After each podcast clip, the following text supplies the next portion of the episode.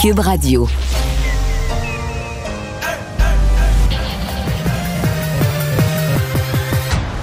Mario Dumont. Organiser, préparer, informer. Les vrais enjeux, les vraies questions. Mario Dumont. Les affaires publiques n'ont plus de secret pour lui. Cube, Cube Radio. Bonjour tout le monde, bienvenue à l'émission, bienvenue à ce retour à la maison, deux heures à vous raconter euh, ce qui s'est passé dans cette journée euh, d'actualité. Bonjour Vincent. Salut, journée chargée. Là. Journée chargée et O'Toole, euh, comme on s'en doutait, n'a pas passé à travers la journée lui. Ouais, est-ce qu'on se doutait qu'elle allait pas passer autant? Euh, Peut-être pas pour certains. 73 contre 45. Là. Alors il perd son Ouais. vote de confiance, mais pas à peu près. Là. Oui, puis sincèrement, c'est ce que je craignais, puis ça n'a pas d'allure. euh, mal conseillé, euh, mal branché sur son caucus. Euh, Peut-être que ceci explique cela. Mais moi, dans ma tête, dans mon livre politique, dans un scénario comme ça, tu te présentes pas au caucus. Il n'y a pas de caucus, il n'y a pas de vote. Là. Tu sais qu'il y a une majorité claire, claire, claire, claire. Tu le sens et tu quittes normalement. Ben, mettons, hier soir, tu fais une conférence de presse, tu dis que tu as sondé, puis que tu veux pas placer le caucus dans cette division-là, euh, pour le bien du parti, pour le bien de tout le monde, tu sens qu'il est mieux que tu te retires. Fait fait il n'y avait pas le pouls de son propre parti. Ben, c'est ça. Mais là, aller faire le vote, puis se faire planter alors que c'est même pas serré, tu dis, OK, mais si ton pointage avait été fait, c'est c'est donné quoi de faire le vote? Ah ben, il semble que c'est un militaire, un homme fiable, il voulait aller jusqu'au bout de la démarche. Il sera allé. Et on va rejoindre tout de suite l'équipe de 100% Noël. Oh non, parce que c'est... 15h30. Alors, Oui. c'est le moment d'aller retrouver euh, notre collègue Mario Dumont. Salut, Mario. Bonjour. Euh, on entend Gérard Deltel qui euh, commente, rend hommage même à Erin O'Toole. On va l'écouter encore ensemble quelques secondes. C'est toujours difficile de faire de la politique dans une situation semblable. Et je m'explique. Vous savez, la politique, c'est du monde. Et en raison de la pa- la pandémie, on ne pouvait pas rencontrer le monde. Et c'est vrai, ça, à tous les niveaux. Que ce soit nous, les députés, les candidats, que ce soit le chef. Vous savez, c'est d'abord et avant tout des gens, des contacts personnels. Et la pandémie a frappé tout, tout le monde. Et au niveau politique, ben, c'est clair que quand vous ne pouvez pas rencontrer le monde, c'est difficile de faire de la politique. Enfin, on a tous été confrontés euh, à ces défis-là. Évidemment, personnellement, je souhaite le meilleur pour euh, Aaron, pour la suite des choses. Énormément de respect. Mes pensées vont pour lui, pour Rebecca, pour Molly et pour euh, Jack, pour qui aujourd'hui, évidemment, c'est une journée qui, est- qui est difficile. Et euh, je souhaite ardemment que Aaron poursuive avec nous. Le Canada a besoin d'un homme d'aussi grande qualité à la Chambre des communes. Vous-même, est-ce que vous avez voté pour l'appuyer? Comment? Est-ce que vous l'avez appuyé vous-même? Oui, absolument. Oui, écoutez, je m'en étais jamais vanté.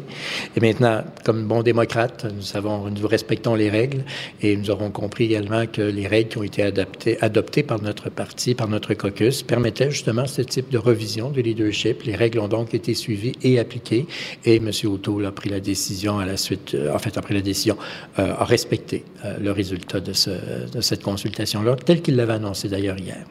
Donc, peut-être nous entendre en français sur euh, vos intentions pour l'intégrer ou encore pour la chef. Alors, l'intérim va avoir lieu ce soir et ce soir, le caucus va se réunir pour choisir le chef intérimaire et c'est l'exécutif national du parti qui doit définir euh, le, le- le calendrier. 15h32. Alors, j'introduis, je réintroduis Mario Dumont qui se joint à nous. Euh, bonjour, Mario. Bonjour.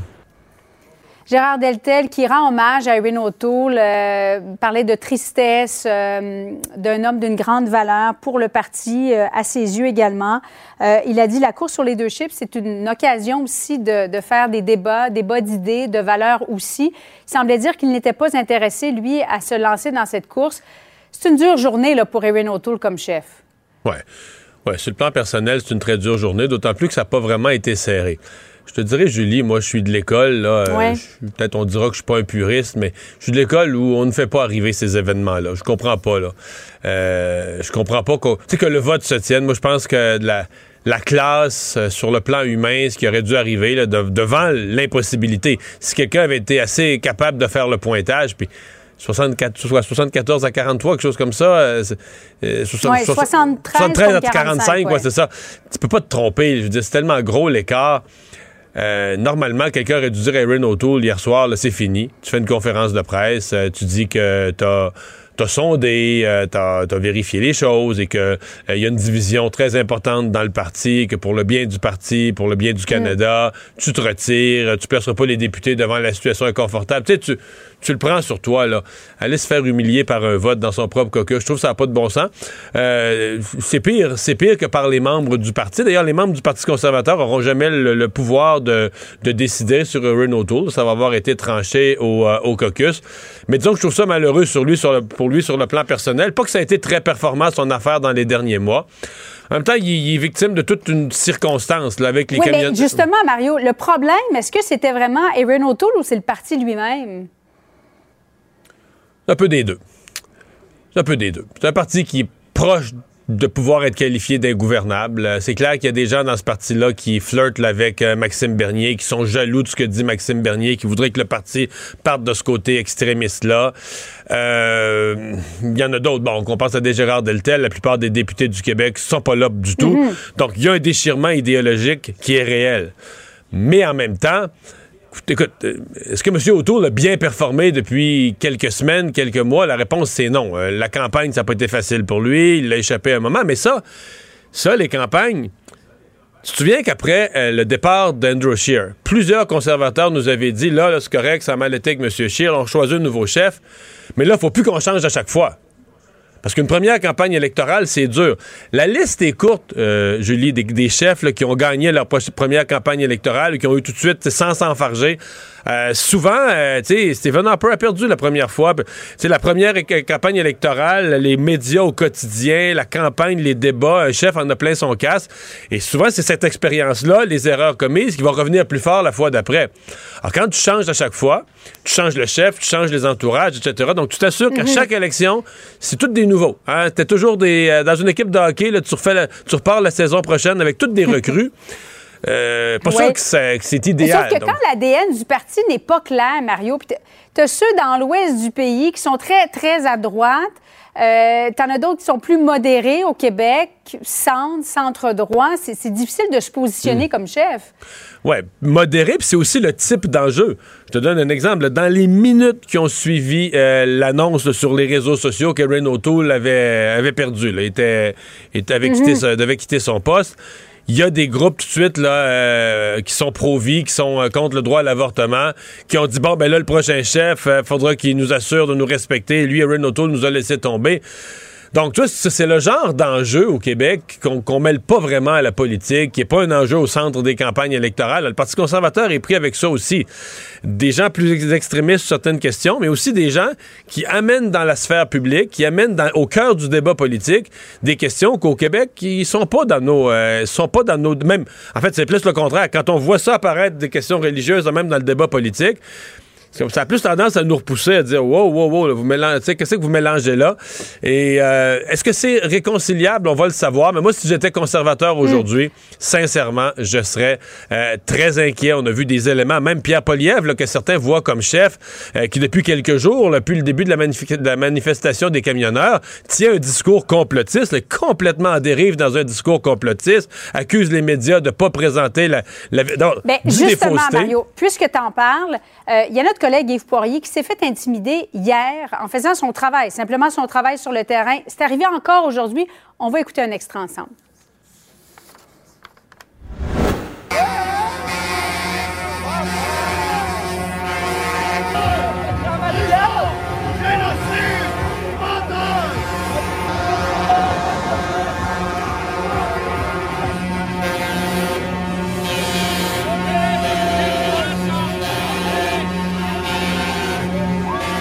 Parlais de, Pierre Poilievre.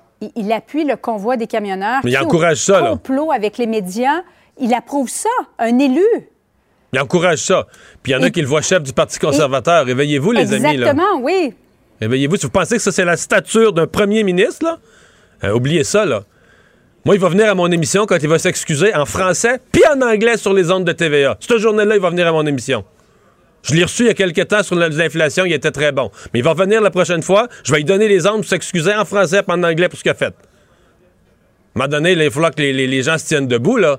Tu sais. Des, des gens veulent devenir chefs politiques, sont pas capables de respecter la décence de base. La décence de base. Et c'est ça qui est en train de gruger les, conservateurs. Le, le, conservatisme, moi je suis plutôt de tendance conservateur philosophiquement, c'est de croire à ce qui a été bâti. C'est de dire, on change pas tout du jour au lendemain. Puis les plus vieux conservateurs euh, disent, ben garde, là, on a la Cour suprême, on a le Parlement, on a toutes les institutions, tout ce qu'on a bâti. C'est l'armée, l'armée, euh, c'est précieux. Euh, au fil des années, nos soldats se sont battus pour la liberté dans notre pays, des choses précieuses. Là, tu es en présence de gens qui veulent tout détruire, tout débâtir les institutions du pays à la Trump, qui voulait détruire les tribunaux, tout détruire dans son pays, euh, pas respecter les résultats des élections. Or, euh, le Parti conservateur doit se poser des questions. Est-ce qu'il veut devenir un parti de, la tradition conservatrice de bâtir une économie forte, des, des, finances publiques saines, ou est-ce qu'ils veulent devenir des Trumpistes? Et moi, c'est ce que je vais surveiller de la course au leadership au Parti conservateur, mais je suis pas rassuré du tout par ce que j'ai vu. Et autant je suis capable de juger que euh, M. O'Toole n'a pas été performant au quotidien ces derniers temps. Donc, je comprends qu'on puisse dire qu'il n'était pas bien bon. Mais ce qui me donne un certain haut le cœur, c'est que c'est quand même. C'est ces mouvements complotistes-là là, qui, ont, qui ont contribué à le faire partir. Et Ouais. ça, ça, me- ça me dérange. Et d'ailleurs, plusieurs personnes, c'est un peu la blague là, cet après-midi sur les réseaux sociaux. Ils sont nombreux à l'avoir fait remarquer. Les camionneurs sont débarqués à Ottawa pour faire sauter Justin Trudeau, là, pour avoir supposément la, la peau de Justin Trudeau. Finalement, ben, ils ont eu celle de Renault. C'est vraiment ça. Tu sais, dans le fond, c'est vraiment ça qui est arrivé. paradoxal quand même. Mario, il y a la police d'Ottawa avec le maire d'Ottawa, M. Watson, qui ont fait le point. La police a parlé d'une manifestation qui ne doit plus être tolérée, euh, de tout ce que ça cause aux commerçants, aux citoyens d'Ottawa, mais ne veut pas intervenir encore, dit simplement qu'on va mettre de l'avant des mesures coercitives. Pourquoi les policiers d'Ottawa n'interviennent pas? Et la population est en colère. Je voyais sur les réseaux sociaux, il y a Ouais. même un mot-clic, là, resign, là, elle démissionne au chef de police euh, d'Ottawa. Euh, Il y a des gens, je sais pas si tu as vu ça hier, c'est Emmanuel Latraverse qui nous euh, amenait cette photo-là ce matin, mais qui a circulé sur les réseaux sociaux, un groupe de dames âgées. De Dames âgées, femmes, moins oui, âgées. dans une rue résidentielle. Oui, oui, qui ont dit les camionneurs passent plus. Puis ils se sont installés de travers. Parce que les camionneurs utilisent les petites rues pour se faire un circuit puis tout ça. Puis euh, les madames ont décidé, ben, si on a le droit de tout bloquer, si on a le droit de tout bloquer à Ottawa, Ouais. euh, c'est nous autres aussi. Puis il y en a même qui se sont assis, ont sorti des chaises, des chaises de partage, je sais pas quoi, puis ils se sont installés dans la rue, puis ils ont dit au camionneur, tu passes pas. Puis là, le camionneur, je pense qu'il était mal. là, de, de- Mais c'est quand même, c'est ça là, qui arrive. Quand le désordre s'installe dans une ville, chacun fait sa loi. Là, Il y a des citoyens qui ont commencé à vouloir, euh, de toutes sortes de façons, le faire sentir leur, leur mécontentement au camionneur. Je suppose.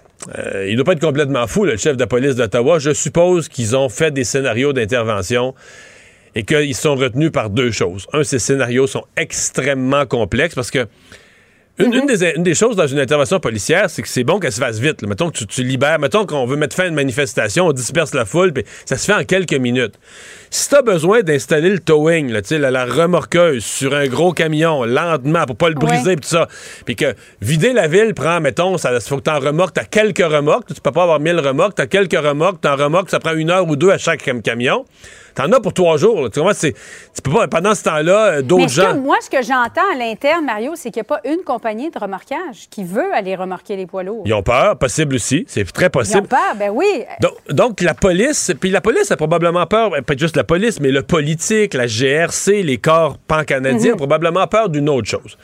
C'est que si ça tourne mal, puis là, ça se tape sa gueule, puis les polices agissent, là, tu sais, sont obligés d'utiliser la force pour arrêter des gens, puis là, passent les menottes à plusieurs camionneurs, ces images-là pourraient déclencher des foyers d'éclosion, des petites manifestations, mais là, la grandeur du Canada, déjà qu'à l'Assemblée nationale, on l'aura, mais dans les parlements provinciaux, à des postes frontières, à tout dans des, euh, municipalités, des hôtels de ville, etc. Et là, on se dit, on ne sera pas plus avancé. Donc, on veut gérer ça. On voit que la manifestation, à chaque jour, quand même, ça marche quand même, la stratégie de la police. Je comprends que c'est invivable pour les citoyens, mais ça marche dans le sens qu'il y a moins de monde d'aujourd'hui qu'hier. Il y avait moins de monde hier que lundi. Il y avait moins de monde Oui, mais lundi c'est que long pour les citoyens. Ah, c'est c'est j'en doute interminable. pas. Euh, Et- et- et à Julie, Québec, le maire a dit Je ne serai pas aussi patient que, que le maire d'Ottawa. Euh, quelles sont tes attentes par rapport à Québec? Ben, on va voir de quoi ça a l'air la manifestation. La première Ouais. chose qui a été claire du maire de Québec, c'est qu'il n'est pas question. Il n'est pas question, selon lui, d'autoriser que des gens se stationnent et se faisant bloquent la rue. Là. Euh, Il y a des lieux où on peut mettre des camions, il y a des stationnements qui sont appropriés pour mettre des camions de cette grosseur-là. mais il n'a pas l'air à vouloir tolérer d'aucune façon que des voies de circulation, comme on voit à Ottawa, que des voies de circulation euh, soient coupées. Donc, euh, ce, sera à, ce sera à surveiller parce que c'est une chose de le dire, parce que le maire d'Ottawa a aussi dit aux manifestants, allez-vous-en, lundi, lundi matin, il leur a dit, allez-vous-en, vous en avez assez fait. Puis euh, mercredi après-midi, ils sont encore là. Donc, c'est une chose dans ce que le maire dit. Et ce que son service de police va, être, va vouloir faire, va être en mesure de faire. Mais le porte-parole de la police de Québec a laissé entendre la même chose. là, qui est- Donc, est-ce qu'on pourrait carrément mettre des, des points d'arrêt, on dire aux camionneurs, regardez, dépassez tel point, là, ici, là, il y a un stationnement à gauche, il y a un stationnement à droite, vous laissez votre camion là, vous rentrez pas vers le Vieux-Québec, vous rentrez pas vers la colline parlementaire, vous rentrez pas vers ces zones de rue. Écoute, là, si on pense qu'Ottawa est jamais, tu connais Québec. Le Vieux-Québec, des Oui, oui, rues rue étroites, des rues étroites, etc. Euh, on imagine le bordel qu'on pourrait créer dans la, la vieille capitale. là. Absolument. Pour les restaurateurs, ce serait terrible. Les commerçants aussi. Le Mario, carnaval. merci beaucoup. Bonne fin d'après-midi à toi. Au revoir. Ah Vincent, euh, dans les autres euh, nouvelles, euh, ben il y a le, les hospitalisations sont en baisse significative, mais il y a le directeur national de la santé publique au moment où ça baisse, ça devient encourageant, qui dit ben là attention, ça pourrait remonter. Ouais, quand même un discours, euh, je sais pas si on peut dire inquiétant. Un rappel à l'ordre du docteur Luc Boileau, euh, le nouveau directeur national de santé publique, sur le fait que, euh, selon les nouveaux scénarios de l'Institut national de santé publique du Québec, il y a des scénarios euh, optimistes et il y a des scénarios pessimistes qui sont pas nécessairement rassurants sur le fait que euh, la levée des mesures, ce qu'on est en train de faire en ce moment, étape par étape, amènerait au mois de février, dans les prochaines semaines, euh, une hausse à nouveau des euh, cas de COVID qui pourrait nous mener carrément à une explosion du nombre d'hospitalisations et de décès. là. Alors, revenir dans ce film-là encore une fois, alors qu'on est en train de retirer des mesures. Euh, donc, ce que dit Dr Boileau, c'est qu'on va essayer de rester optimiste, qu'on espère quand même pouvoir continuer cette, ce- cette- cette- cette- ce déconfinement-là et que les chiffres vont, tenir si les gens font, font quand même attention. Mais un rappel là que non, c'est pas fini. On a eu des déconfinements, des moments où les, les cas étaient en baisse de façon dramatique. Euh, on sent que ça pourrait bien recommencer à monter si on se relâche trop vite. Ouais, je crois comprendre entre les branches que si on avait, c'est vraiment fou qu'on ait plus ça le nombre de cas, mais que si on l'avait, il serait peut-être reparti à la hausse là. Parce que le- tu sais que le taux de positivité, parmi les tests qu'on fait, là, le taux de positivité depuis une couple de jours, là, mais le taux de positivité est reparti à la hausse. Donc, mais c'était prévisible avec les écoles. Je pense que c'est le premier vecteur, les écoles. là. On, sait, on disait hier 47 000 euh, étudiants élèves qui sont, euh, Absents qui pour sont la COVID. presque 3 000 pa- en- enseignants aussi. Donc, euh, ouais, c'est encore élevé. Euh, poussant les gens à aller faire leur troisième dose. Et c'est un rappel que si on prévoit que ça remonte, c'est encore plus important d'aller avoir, sa troisième dose pour essayer d'être euh, ben, le moins malade possible, de moins le transmettre. Alors, un rappel quand même important. Et le docteur Boileau qui essaie de clarifier sa position là, sur le masque dans le sport, chez les jeunes. On sait qu'il y a eu de la confusion un peu. Alors, tentait de, de, de- de s'expliquer clairement sur les données en ce moment, mais il y a, euh, Il y a un même eu de la confusion pas mal. Là. Oui, effectivement, sur, euh, on sait, le port du masque, là, dépendamment de, dans les activités Le sportives sport chez les jeunes, sport scolaire, scolaire sport versus civil. civil. Alors, il a... euh, Mais, mais il il y a vraiment un message pour la santé publique. Je comprends. Moi, je mets pas en doute que quand ils sont réunis entre eux, des docteurs, puis là-dedans qui sont forts en mathématiques, puis ils font le calcul, s'il si- s'il y a tant de jeunes qui font du sport, c'est tant de contacts, puis le risque de, transmission de micro est à tel pourcentage, puis ils ont des modèles. Mais une fois qu'ils arrivent, qu'ils émanent de ça des directives, là, port du masque, puis tout ça, ils doivent garder à l'esprit que le, la résultante de ça, ou le succès ou l'insuccès de toutes ces mesures-là, c'est que les gens les comprennent bien. oui, comprendre la raison. La raison, puis le comment. Qu'est-ce qu'il faut faire, puis pourquoi?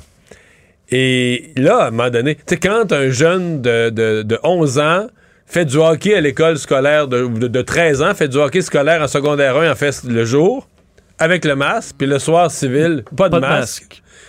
C'est sûr que ses parents comprennent pas. C'est sûr que le jeune comprend pas. C'est sûr que ses parents comprennent pas. Deux, tous les entraîneurs bénévoles puis tout ça, plus tu leur mets des règles ingérables, plus euh, à un moment donné ils se trompent, ils viennent qu'ils s'en foutent, ils disent garde, on va faire ce qu'on pense, euh, rien à comprendre. Donc l'idée de faire des règles simples et compréhensibles est aussi euh, très très très très importante et je pense sous-estimée, surtout à ce point-ci. Disons que l'effort pour aller lire en petit caractère qu'est-ce qui est écrit euh, sur le site Internet du ministère a diminué avec le temps. Peut-être qu'on était plus enclin à ça au début de la pandémie. Euh, deux ans plus tard, euh, j'ai l'impression que c'est une patience là, qui s'est euh, qui s'est perdue. Au moins une baisse des hospitalisations aujourd'hui de plus de 100 cas, alors c'est quand même une bonne nouvelle. Une petite vite sur le port de Rotterdam. Oui, parce qu'il y a quand même une histoire qui, euh, qui commence à, bon, à, fa- à fa- à faire du millage un peu, parce que Jeff Bezos, quand même, euh, bon, le grand patron d'Amazon, s'est fait construire un immense yacht, là, mais vraiment, euh, écoute, un yacht qui va être euh, à, à voile, absolument gigantesque, qui a un peu des allures du Titanic, là, mais bon. et il est construit effectivement. Pour les gens qui ne le savent pas, c'est le président, c'est le patron d'Amazon. Patron L'homme d'Amazon, le plus riche au homme monde. le plus riche du, monde. Et donc, lui euh, est, euh, est en train de se faire construire ça au port de Rotterdam. Le problème, c'est qu'il est trop gros pour sortir et aller en mer lorsqu'il sera construit au complet. Et il y a un pont, un pont historique de Rotterdam qui devra être démantelé pour laisser passer le bateau. Et on va le reconstruire après. Euh, le problème, Mais c'est au frais de Bezos, au moins. au parce que- Bezos, oui, il paye tout ça. En fait, le bateau euh, coûte 430 millions d'euros euh, pour un voilier, donc à peu près quoi, 600 millions de dollars canadiens. Et Ouais, un peu plus que ça, d'après moi. Ouais, bah, un cours de l'euro, 650 peut-être. Ouais, mettons. Et donc, à ses frais, il va démanteler le pont. Le problème, Mario, c'est qu'on a beau. Mettons, toi, t'es un résident, tu as besoin d'aller de l'autre côté. Là. Il y a beau dire que c'est Jeff Bezos qui paye le démantèlement du pont. T'es pas nécessairement content de devoir faire un immense détour. Surtout que le pont vient d'être reconstruit depuis 2017. Il y avait eu des travaux importants. On avait juré aux résidents qu'il n'allait plus être bloqué euh, pour aucune raison. Mais là, Bezos doit passer avec Est-ce son qu'on a, gros yacht. est-ce qu'on a une évaluation du temps?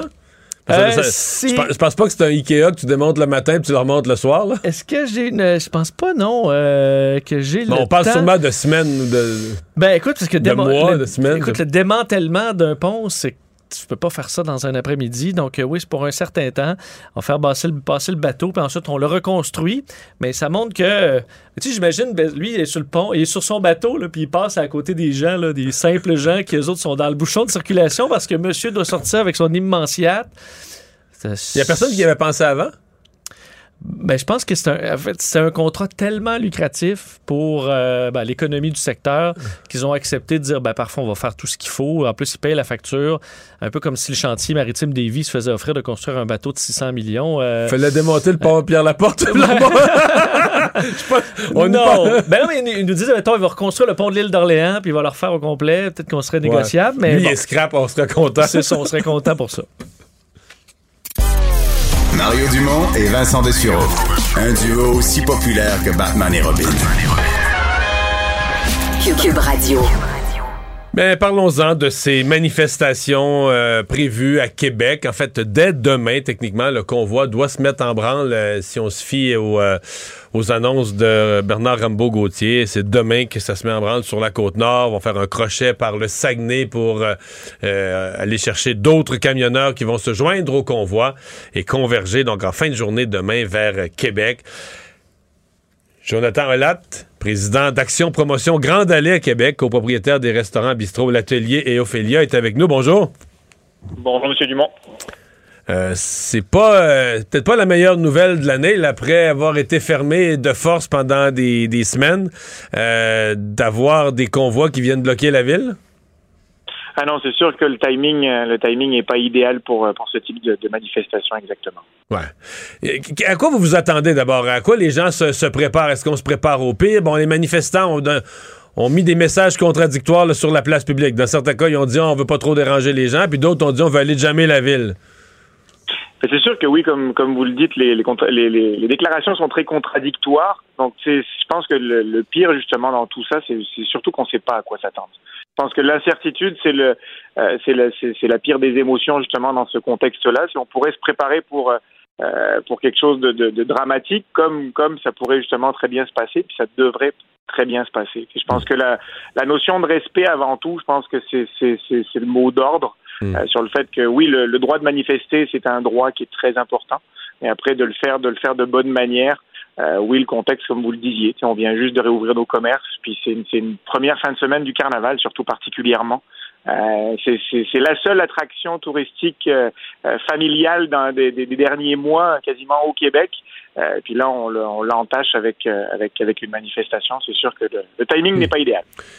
Quand vous regardez ce qu'ont vécu vos, euh, vos collègues d'Ottawa, qui, eux, la, en même temps que nous, c'était le 31 janvier, c'était lundi la, la, réouverture, euh, ben, dans beaucoup de cas, euh, ils n'ont pas pu rouvrir, tout simplement. La ville est paralysée, il n'y a pas de, a pas de moyen d'ouvrir. Plusieurs ont dû tout simplement rester fermés. Ça vous inquiète d'être pris dans un scénario semblable? Ah, c'est sûr qu'on a, c'est sûr qu'on a beaucoup d'appréhension de ce côté-là. Euh, oui, on est capable de gérer, de gérer nos commerces et ce qui se passe dans nos commerces, mais c'est sûr qu'après on parle de, on parle de sécurité publique. Puis là, on sait justement que la ville et les corps policiers sont, seront, présents justement pour assurer, assurer la bonne marche, quelle, quelle que soit la présence au final dans les prochains jours. Hmm.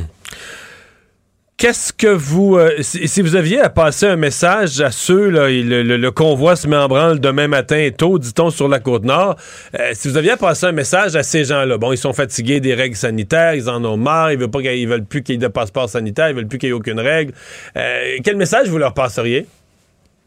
Ben, le, message, encore une fois, je reprendrai le mot respect sur le fait que euh, oui, les droits de tout un chacun sont importants, autant des manifestants, mais je pense que la population de Québec, tant que les touristes qui vont qui vont arriver dans des dans les hôtels dans les prochains jours, euh, que les commerçants, ça a été dur pour tout le monde la pandémie, autant pour euh, pour un camionneur que pour un restaurateur, que pour même d'autres personnes qui ont fait du télétravail pendant pendant des mois et des mois, puis que que que, que d'entacher justement cette première fin de semaine, cette fête qui est le, qui est le carnaval de Québec, qui est vraiment un symbole familial par excellence au Québec d'entacher ça, c'est sûr que c'est pas c'est pas ce qu'on souhaite. Euh, c'est pas ce qu'on souhaite. Souhaitez-vous que les policiers de Québec euh, bon, se trouvent à bloquer plusieurs rues, les, rues, les rentes piétonnes? Je ne sais pas si votre bout à Grande Allée, vous êtes directement sur Grande Allée avec l'Ophélia et l'atelier. Je ne sais pas si c'était déjà piéton pour le, pour, pour le carnaval. Je pense que oui. Hein. Euh, ben, est-ce qu'on devrait en faire davantage, protéger les secteurs névralgiques du, du Petit Champlain? donc, il y a plusieurs coins où il y a beaucoup de restaurants où on pourrait carrément les rendre inaccessibles à des gros véhicules, par exemple? Ben, je pense que oui, surtout que ben, euh, juste pour euh, les, faits, par contre, à l'heure actuelle, Grande Allée est ouverte. C'est simplement entre les deux parcs, donc vraiment le parc de la francophonie et, euh, et la plage Georges V, où c'est fermé pour le pour tout justement la mise en place du carnaval et pendant toute la durée du carnaval, c'est fermé. Donc c'est sûr qu'on arrive déjà quasiment à un goulot d'étanglement. Donc euh, oui, de, de euh, d'extensionner un peu justement la zone la zone piétonne ou les rues fermées au-delà du Concorde. C'est sûr que c'est dans les choses qui sont euh, qui sont qui, seraient qui seraient intéressantes justement, ne serait-ce que pour la autant pour nos commerces que pour la sécurité du public, parce qu'on a la chance d'avoir des de très belles justement sculptures devant tous nos commerces sur la rue. Puis depuis depuis déjà deux semaines qu'elles sont en place, on a un très bel achalandage. Les gens les gens veulent sortir, les gens veulent venir voir, venir profiter autant des, sculptures que de nos commerces. Donc c'est sûr que de euh, peut-être de, fermer justement un peu plus haut, euh, ça pourrait permettre de garantir, garantir la, sécurité de tout le monde.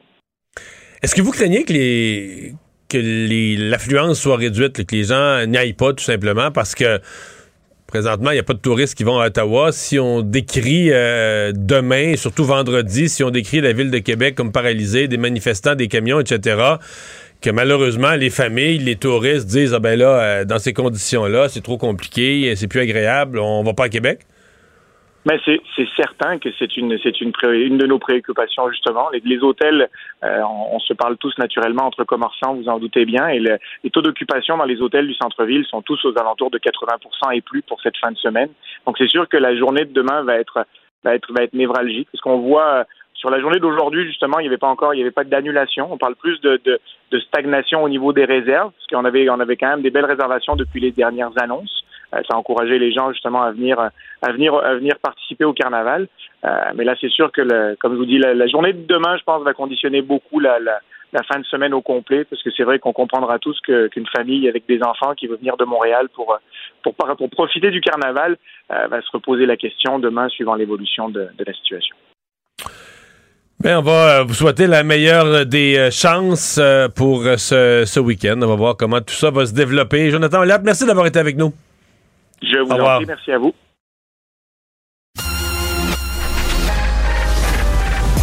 Mario Dumont et Vincent Dessureau. Des propos crédibles, avec des fois un brin de sarcasme. Ben, quand les nouvelles sont moins crédibles. Mario Dumont et Vincent Dessureau. Cube Radio. Quelle histoire euh, que celle qui nous est racontée ce matin dans le journal de Québec et dans le journal de Montréal. Euh, le fait que le ministère de la Famille, bon, on semble on a une procédure, on dit avoir une procédure pour que les gens qui ont des antécédents judiciaires ne peuvent pas spontanément comme ça euh, avoir un service de garde à la maison, etc. Mais euh, c'est pas une procédure automatique, c'est une évaluation de cas. Et dans un pourcentage quand même élevé, là, de l'ordre des 70% ben c'est un oui. C'est un oui. Et donc, il y, a des, euh, y a des parents qui ont découvert euh, dans l'enquête que, ben, par exemple, leur enfant allait dans un service de garde d'une dame, mais dont le conjoint qui vit dans la même maison a déjà été associé au crime organisé. Catherine euh, Lamontagne, journaliste au bureau d'enquête du journal, est avec nous. Bonjour, Catherine. Bonjour. Oui, parce qu'officiellement, on dit, euh, quand, tu, mettons qu'un politicien nous l'expliquait, on nous dirait non, non, non, c'est pas possible parce que il y a une procédure, mais c'est pas une procédure d'interdiction, c'est une procédure d'évaluation. C'est exact. Il y a en effet une procédure, là, de ce qu'on comprend, c'est quand quelqu'un veut ouvrir, par exemple, une garderie en milieu familial à la maison qui est non reconnue, euh, elle doit respecter des règles minimum. Parmi, ces règles-là, en fait, il y a la vérification d'absence d'empêchement, donc les antécédents judiciaires. Elle se rend au service de police locale et là, ben, on va regarder s'il y a des accusations ou un dossier criminel. S'il n'y en a pas, on ouvre et c'est correct. S'il y en a, le dossier est envoyé au ministère de la Famille pour révision. Et là, en effet, il y a un comité d'éthique qui se penche là-dessus.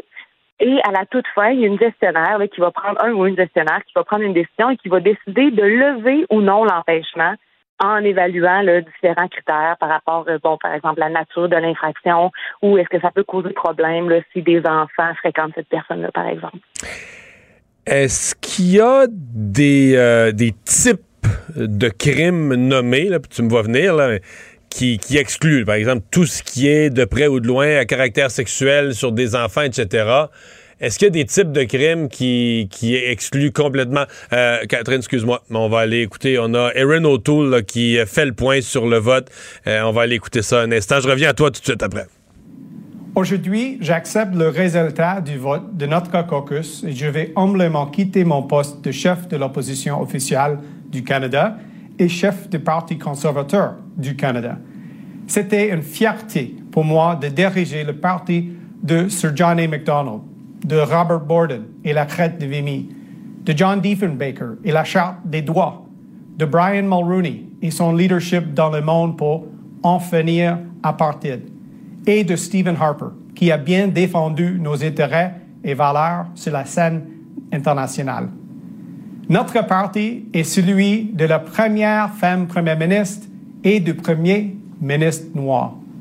C'est notre parti qui a fondé notre pays et je crois vraiment qu'on doit gouverner le Canada pour réunir notre pays à ce moment difficile. I'd like to offer some parting thoughts J'aimerais vous parler. Ah, voilà, donc, euh, message sur le Parti conservateur. Il dit que ça a été une fierté pour lui de le diriger, mais bon, vous le savez maintenant, il ne le dirige plus. Donc, Erin O'Toole qui fait. Euh, c'est clairement pas un point de presse. Il a l'air d'être dans une salle. Je sais pas si c'est un message enregistré d'avance, c'est en direct, mais chose certaine, ça semble pas être un contexte où il va prendre des questions des journalistes. Ça semble vraiment être un message, là, comme on dit, un message préparé et envoyé. Euh, je suis toujours avec Catherine Lamontagne. On parle donc de de, services de garde. Donc, je, demandais, est-ce qu'il y a certains types de crimes, euh, par exemple ceux à caractère sexuel sur des enfants, où il n'y a pas vraiment d'analyse, il y a un quasi-automatisme au, refus d'avoir une garderie? Eh le ministère n'a pas voulu se lancer dans des grandes analyses euh, de façon de plus générale. Ce qu'on nous dit, c'est que c'est vraiment du cas par cas. Euh, évidemment, dans les données qu'on a sorties ce matin dans le journal, pour les garderies en milieu familial privé, c'est quand même 380 personnes qui côtoient ou qui opèrent une garderie sur 540, donc 70 de ces gens-là, qui ont eu une levée d'empêchement. On trouvait que la proportion, elle était grande. Et ce qu'on nous dit au ministère, c'est que bon, c'est du cas par cas, mais qu'il faut garder en tête que la plupart de ces gens-là, bon, ça peut être des erreurs de jeunesse, euh, ça peut être des euh, euh, des infractions qui sont moindres. Donc, c'est difficile de, de, pointer des infractions précises ou des accusations précises. C'est sûr que dans le dossier de Dave Blair Robitaille, dont vous avez fait état puis qu'on a sorti la semaine dernière, euh, cet homme-là avait copé des, de peines d'emprisonnement totalisant 13 ans de prison pour du gangstérisme, du trafic de stupéfiants. On le savait à l'époque affilié euh, aux Hells Angels. et son dossier avait, en guillemets, passé à travers les mailles du filet. C'est-à-dire qu'il y a un comité qui avait jugé que, bon, c'était pas propice d'avoir une garderie dans sa résidence, étant donné ce passé judiciaire-là. Mais la gestionnaire qui a pris la décision finale, elle, elle avait renversé quand même cette décision-là et elle avait permis à la garderie d'opérer à partir de l'été 2021. Ouais.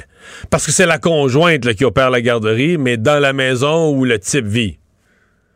C'est exact. Et la loi prévoit que la personne qui opère la garderie à la maison, ainsi que toutes les personnes majeures qui résident dans cette maison-là, doivent détenir une absence d'empêchement. Oh, OK. Donc ça, c'est clair. C'est pas juste euh, le conjoint fait partie de la maisonnée, donc des adultes de la maisonnée, et donc est considéré autant. C'est exact. Et même s'il n'était pas là, puis dans le cas de David Robitaille, il était là. Euh, on est allé d'ailleurs en caméra cachée à cette garderie-là. Il était présent au moment de, notre passage. Sa conjointe nous avait dit qu'il travaillait de nuit, mais même s'il n'avait pas été là du tout pendant la journée, euh, parce que c'est chez lui, il devait fournir une absence d'empêchement.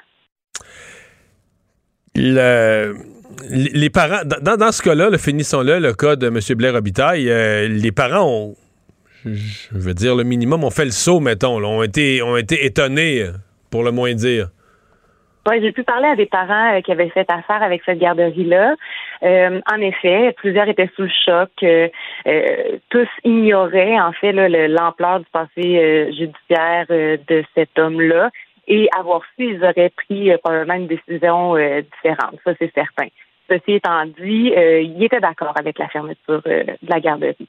Parce que c'est ce qui est arrivé. Il hein. faut dire, le ministère s'est rendu compte qu'il y avait eu une erreur, que la gestionnaire n'aurait pas dû euh, lever cet empêchement-là, et la garderie a été fermée euh, au courant de la semaine dernière.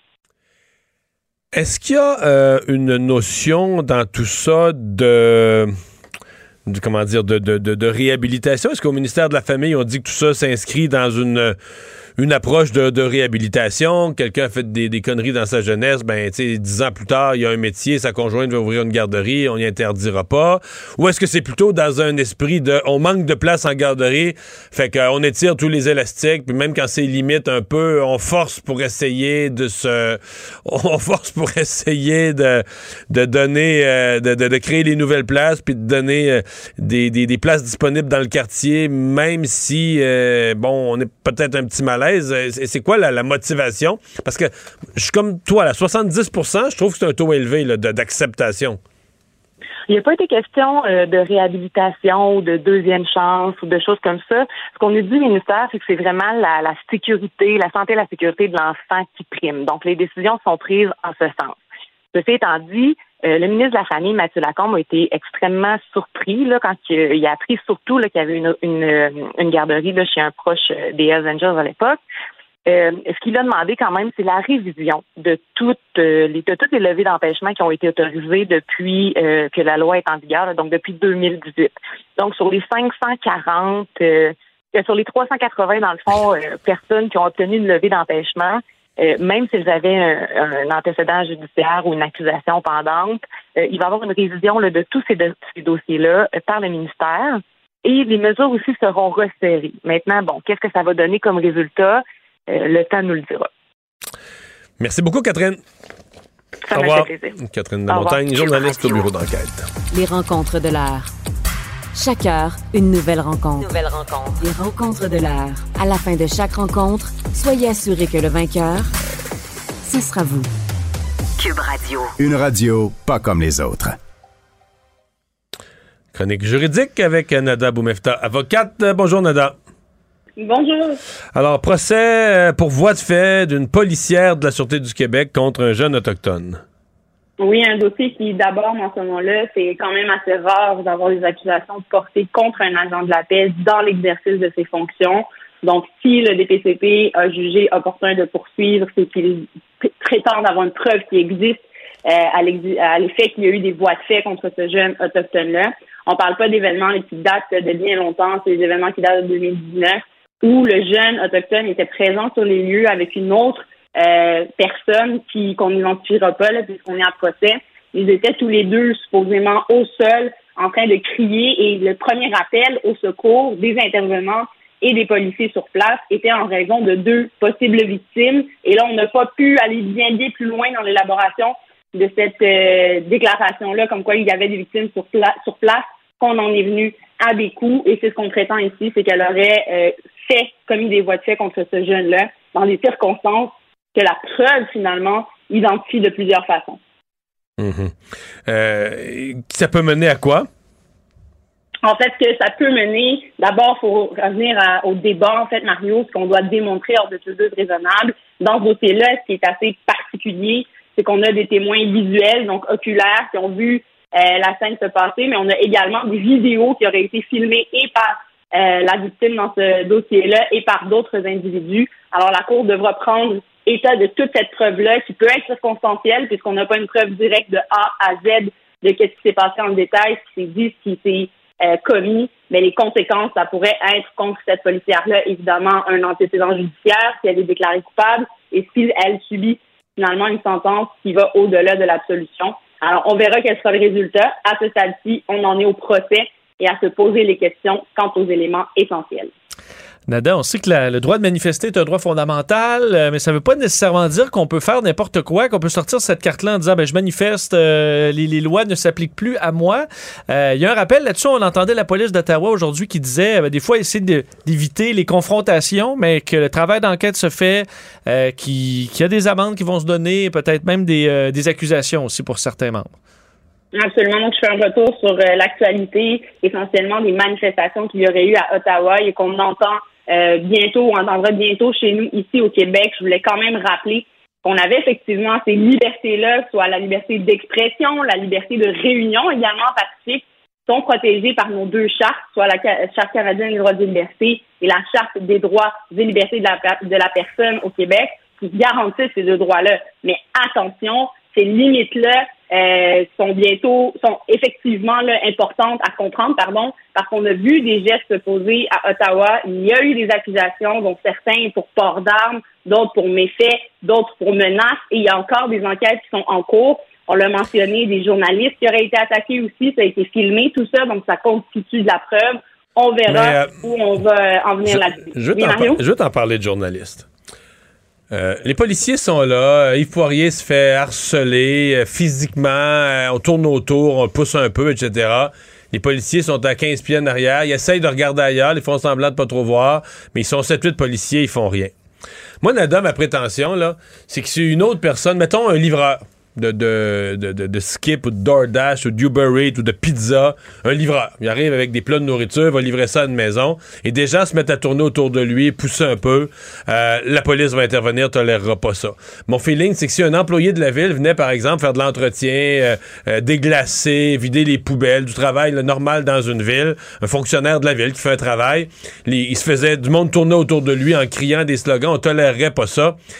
Qu'est-ce que le code criminel dit qu'on peut faire ça à un représentant des médias comme, euh, comme intimidation, comme quasiment comme agression, puis que c'est permis pour, pour ce seul métier-là? Ben, d'abord, il faut faire attention. Je, pense, pense pas qu'il y, a pas de de limite à dire que pour ce métier-là, tout est permis, pas du tout. Maintenant, l'action des policiers, je t'avouerai de mon côté, même je n'ai pas vu la vidéo avec les policiers derrière qu'on ne voit Il y, en a deux, là. Il y en a deux, oui, il faut deux. Ouais. deux vidéos qui sont assez claires.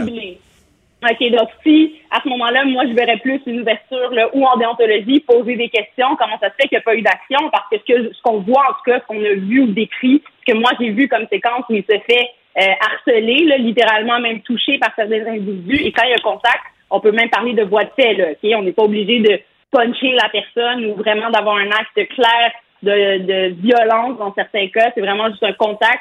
S'il a été poussé, ça peut être des voies de fait. Après, il faudrait revoir qu'est-ce qui s'est dit, s'il y a eu des menaces ou des choses comme ça. Mais clairement, on voyait qu'il y avait une ambiance assez tendue. Et là, on pose la question sur l'action des policiers parce qu'ils sont là, normalement, présents sur place pour s'assurer du respect de toutes les règles et lois en place, mais également du code criminel. Donc, évidemment, juste à, la vue des vidéos, on peut constater certaines infractions. Est-ce qu'eux auraient dû agir? Ben, certainement, ils sont là pour ça, à mon avis. Et il n'y a pas d'exception à dire que parce que c'est un journaliste, ben, on va le laisser finalement dans la vague euh, et se laisser faire emporter. Pas du tout. De la même façon, comme tu dis, Mario, qu'on avait vu quelqu'un d'autre se faire entourer comme ça, ils auraient agi. Puis moi, je vais même pousser cette analogie-là à un autre niveau. Et je pense que la question se pose aussi, si cela avait été euh, d'autres types de manifestants, une catégorie de gens qu'on peut identifier par exemple par leur position politique, mais également par leur couleur de peau? Est-ce qu'on aurait fini ou on aurait agi autrement dans les circonstances en considérant le tout beaucoup plus violent pour X, Y raison? Alors ça, on se questionne. Puis on peut faire l'analogie avec ce qu'on a vu au Capitole, malheureusement, euh, aux États-Unis. Donc, évidemment, le rôle des policiers est d'agir, de s'assurer que les règles sont respectées, et c'est leur rôle en tant qu'autorité. Maintenant, y a-t-il des recours, des questions à avoir sur ces deux agents-là? Possiblement. Surtout si on peut, Mario, les identifier parce que c'est leur rôle de s'assurer que ces manifestations-là se déroulent en sécurité, dans le respect des lois et plus précisément aussi du code criminel qui est applicable à tous et à toutes et envers tous et toutes. C'est bien de nous le rappeler. Merci beaucoup, Nada. Au revoir. Merci. À demain, messieurs. Les vrais enjeux, les vraies questions. Les affaires publiques n'ont plus de secret pour lui. Mario Dumont. Alors, dure journée aujourd'hui pour le caucus conservateur. Réunion qui s'est amorcée à 9 h ce matin, réunion virtuelle. Euh, et euh, ben, euh, un peu plus tard, vers l'heure du dîner, un peu après le dîner, et on a su que le vote avait été pris et que par une majorité quand même très claire, on avait montré la porte au chef Erin O'Toole. on en parle avec Alain Reyes, député conservateur de Richmond-Arthabasca, qui était sous Erin O'Toole, le lieutenant en politique pour le Québec. Bonjour, Monsieur Reyes. Bonjour. Euh, comment vous résumeriez cette, euh, cette journée? Euh, une journée naturellement difficile, dire le contraire. Je pense qu'il n'y a personne qui me croirait. Donc, très émotive en même temps parce que ça reste que vous en savez quelque chose en arrière de la politique, il y a des êtres humains. Puis le travail de chef de l'opposition officielle, en plus, dans cette pandémie, avec tous les défis qui y sont associés, le fait qu'on n'a pas l'occasion de se voir. Bon, même le vote pour l'avenir de notre chef s'est fait de façon virtuelle. C'était presque surréaliste quand on regarde ça de l'extérieur. Et bon, mais c'est la réalité. Les membres ont clairement indiqué, sans aucune ambiguïté, que les membres du caucus, les députés en place, qu'ils ne lui faisaient plus confiance. Ils voulaient qu'on regarde une autre option afin de se préparer pour la prochaine élection. Puis c'est à ça qu'il va falloir travailler dès maintenant. Hmm. Euh, je comprends que vous ne pouvez pas nous révéler des secrets, mais pourquoi on en, veut à Renault Est-ce que c'est pour la performance en chambre ou en campagne, la dernière campagne? Ou est-ce que c'est carrément une question idéologique, là? Je pense que c'est un, peu un mélange de tout ça. C'est ça qui fait que c'est très difficile. Puis j'en suis très conscient pour les gens de l'extérieur euh, qui regardent ça puis qui sont pas nécessairement concentrés 24 heures sur 24 sur la politique fédérale, encore moins dans un parti en particulier. Mais c'est clair que la défaite de la dernière élection, l'insatisfaction que l'on sent partout au pays du gouvernement en place de Justin Trudeau, euh, les, les, conservateurs qui voulaient revenir au pouvoir, changer les choses, s'occuper des enjeux euh, qu'on considère comme une priorité, les finances publiques, la taxation, le coût de la vie, euh, les enjeux de justice, bon, étaient insatisfaits. Puis bon, naturellement, notre chef, pour gagner la course de la chefferie, a parlé à différents groupes à l'intérieur de notre, parti, qui est une grande coalition. Euh, les conservateurs, je le dis souvent, qui sont euh, du Québec, ne sont pas les mêmes types de conservateurs que vous avez en Colombie-Britannique, dans les Maritimes ou dans l'Ouest, Alberta, Saskatchewan, Manitoba. Donc, il a, il a courtisé une partie euh, de ces groupes-là, puis en même temps, ben, a tenté un recentrage pendant la campagne électorale qui n'a pas porté fruit. Donc, ça crée des insatisfactions, ça hmm. crée des frictions à l'intérieur. Et bon, sans rentrer dans les détails des discussions, parce que tout le monde a pu s'exprimer encore aujourd'hui pour donner son opinion avant le vote. Et on est, tout le monde en arrive à la conclusion, je pense de façon très claire, qu'il faut regarder une autre option, il faut travailler ensemble. Ça ne remet pas en question le dévouement, je pense, euh, d'Erin, mais les gens ne voyaient plus en lui la personne qui peut nous mener euh, à une victoire euh, lors de la prochaine élection. Puis pour eux, plus vite était mieux afin de trouver un nouveau chef. Reste qu'il y a une chose qui se répète au Parti conservateur. Euh, je me souviens quand Andrew Scheer était parti, on a choisi M. O'Toole. Je me souviens de certains conservateurs qui disaient Mais là, à un moment donné, il faut, choisir un chef, il faut qu'il fasse plus qu'une élection. Des fois, la première élection est difficile. Euh, l'entourage du chef et le chef sont sans expérience. Et donc, en n'ayant pas d'expérience, euh, ils sont ils vivent quelque chose là, pour la première fois. Ils sont susceptibles de faire des erreurs que souvent on répète pas la deuxième fois. donc, c'est c'est encore ça qui se répète c'est le scénario, c'est le scénario de on repart avec un nouveau chef, on repart à zéro, qui se répète encore une fois? Oui, ben, c'est vrai. Ce que vous dites, je ne peux pas le contredire d'aucune façon. Puis moi, le premier, je faisais partie de ceux qui disaient qu'on devait construire sur, euh, cette, euh, la défaite de la dernière élection parce qu'il n'y avait pas juste des éléments qui étaient négatifs à la dernière élection. Ça fait quand même deux élections que c'est nous qui gagnons la majorité des votes au pays, mais notre mode de scrutin, la géographie n'a pas pu euh, nous donner cette victoire-là. On vit aussi la situation de la pandémie que Maxime Bernier a profité avec tout le mouvement euh, anti-vax qu'il y avait au pays, les passeports sanitaires et autres, où il est allé euh, récupérer cette insatisfaction d'une partie de la population. Le Parti vert s'est écrasé.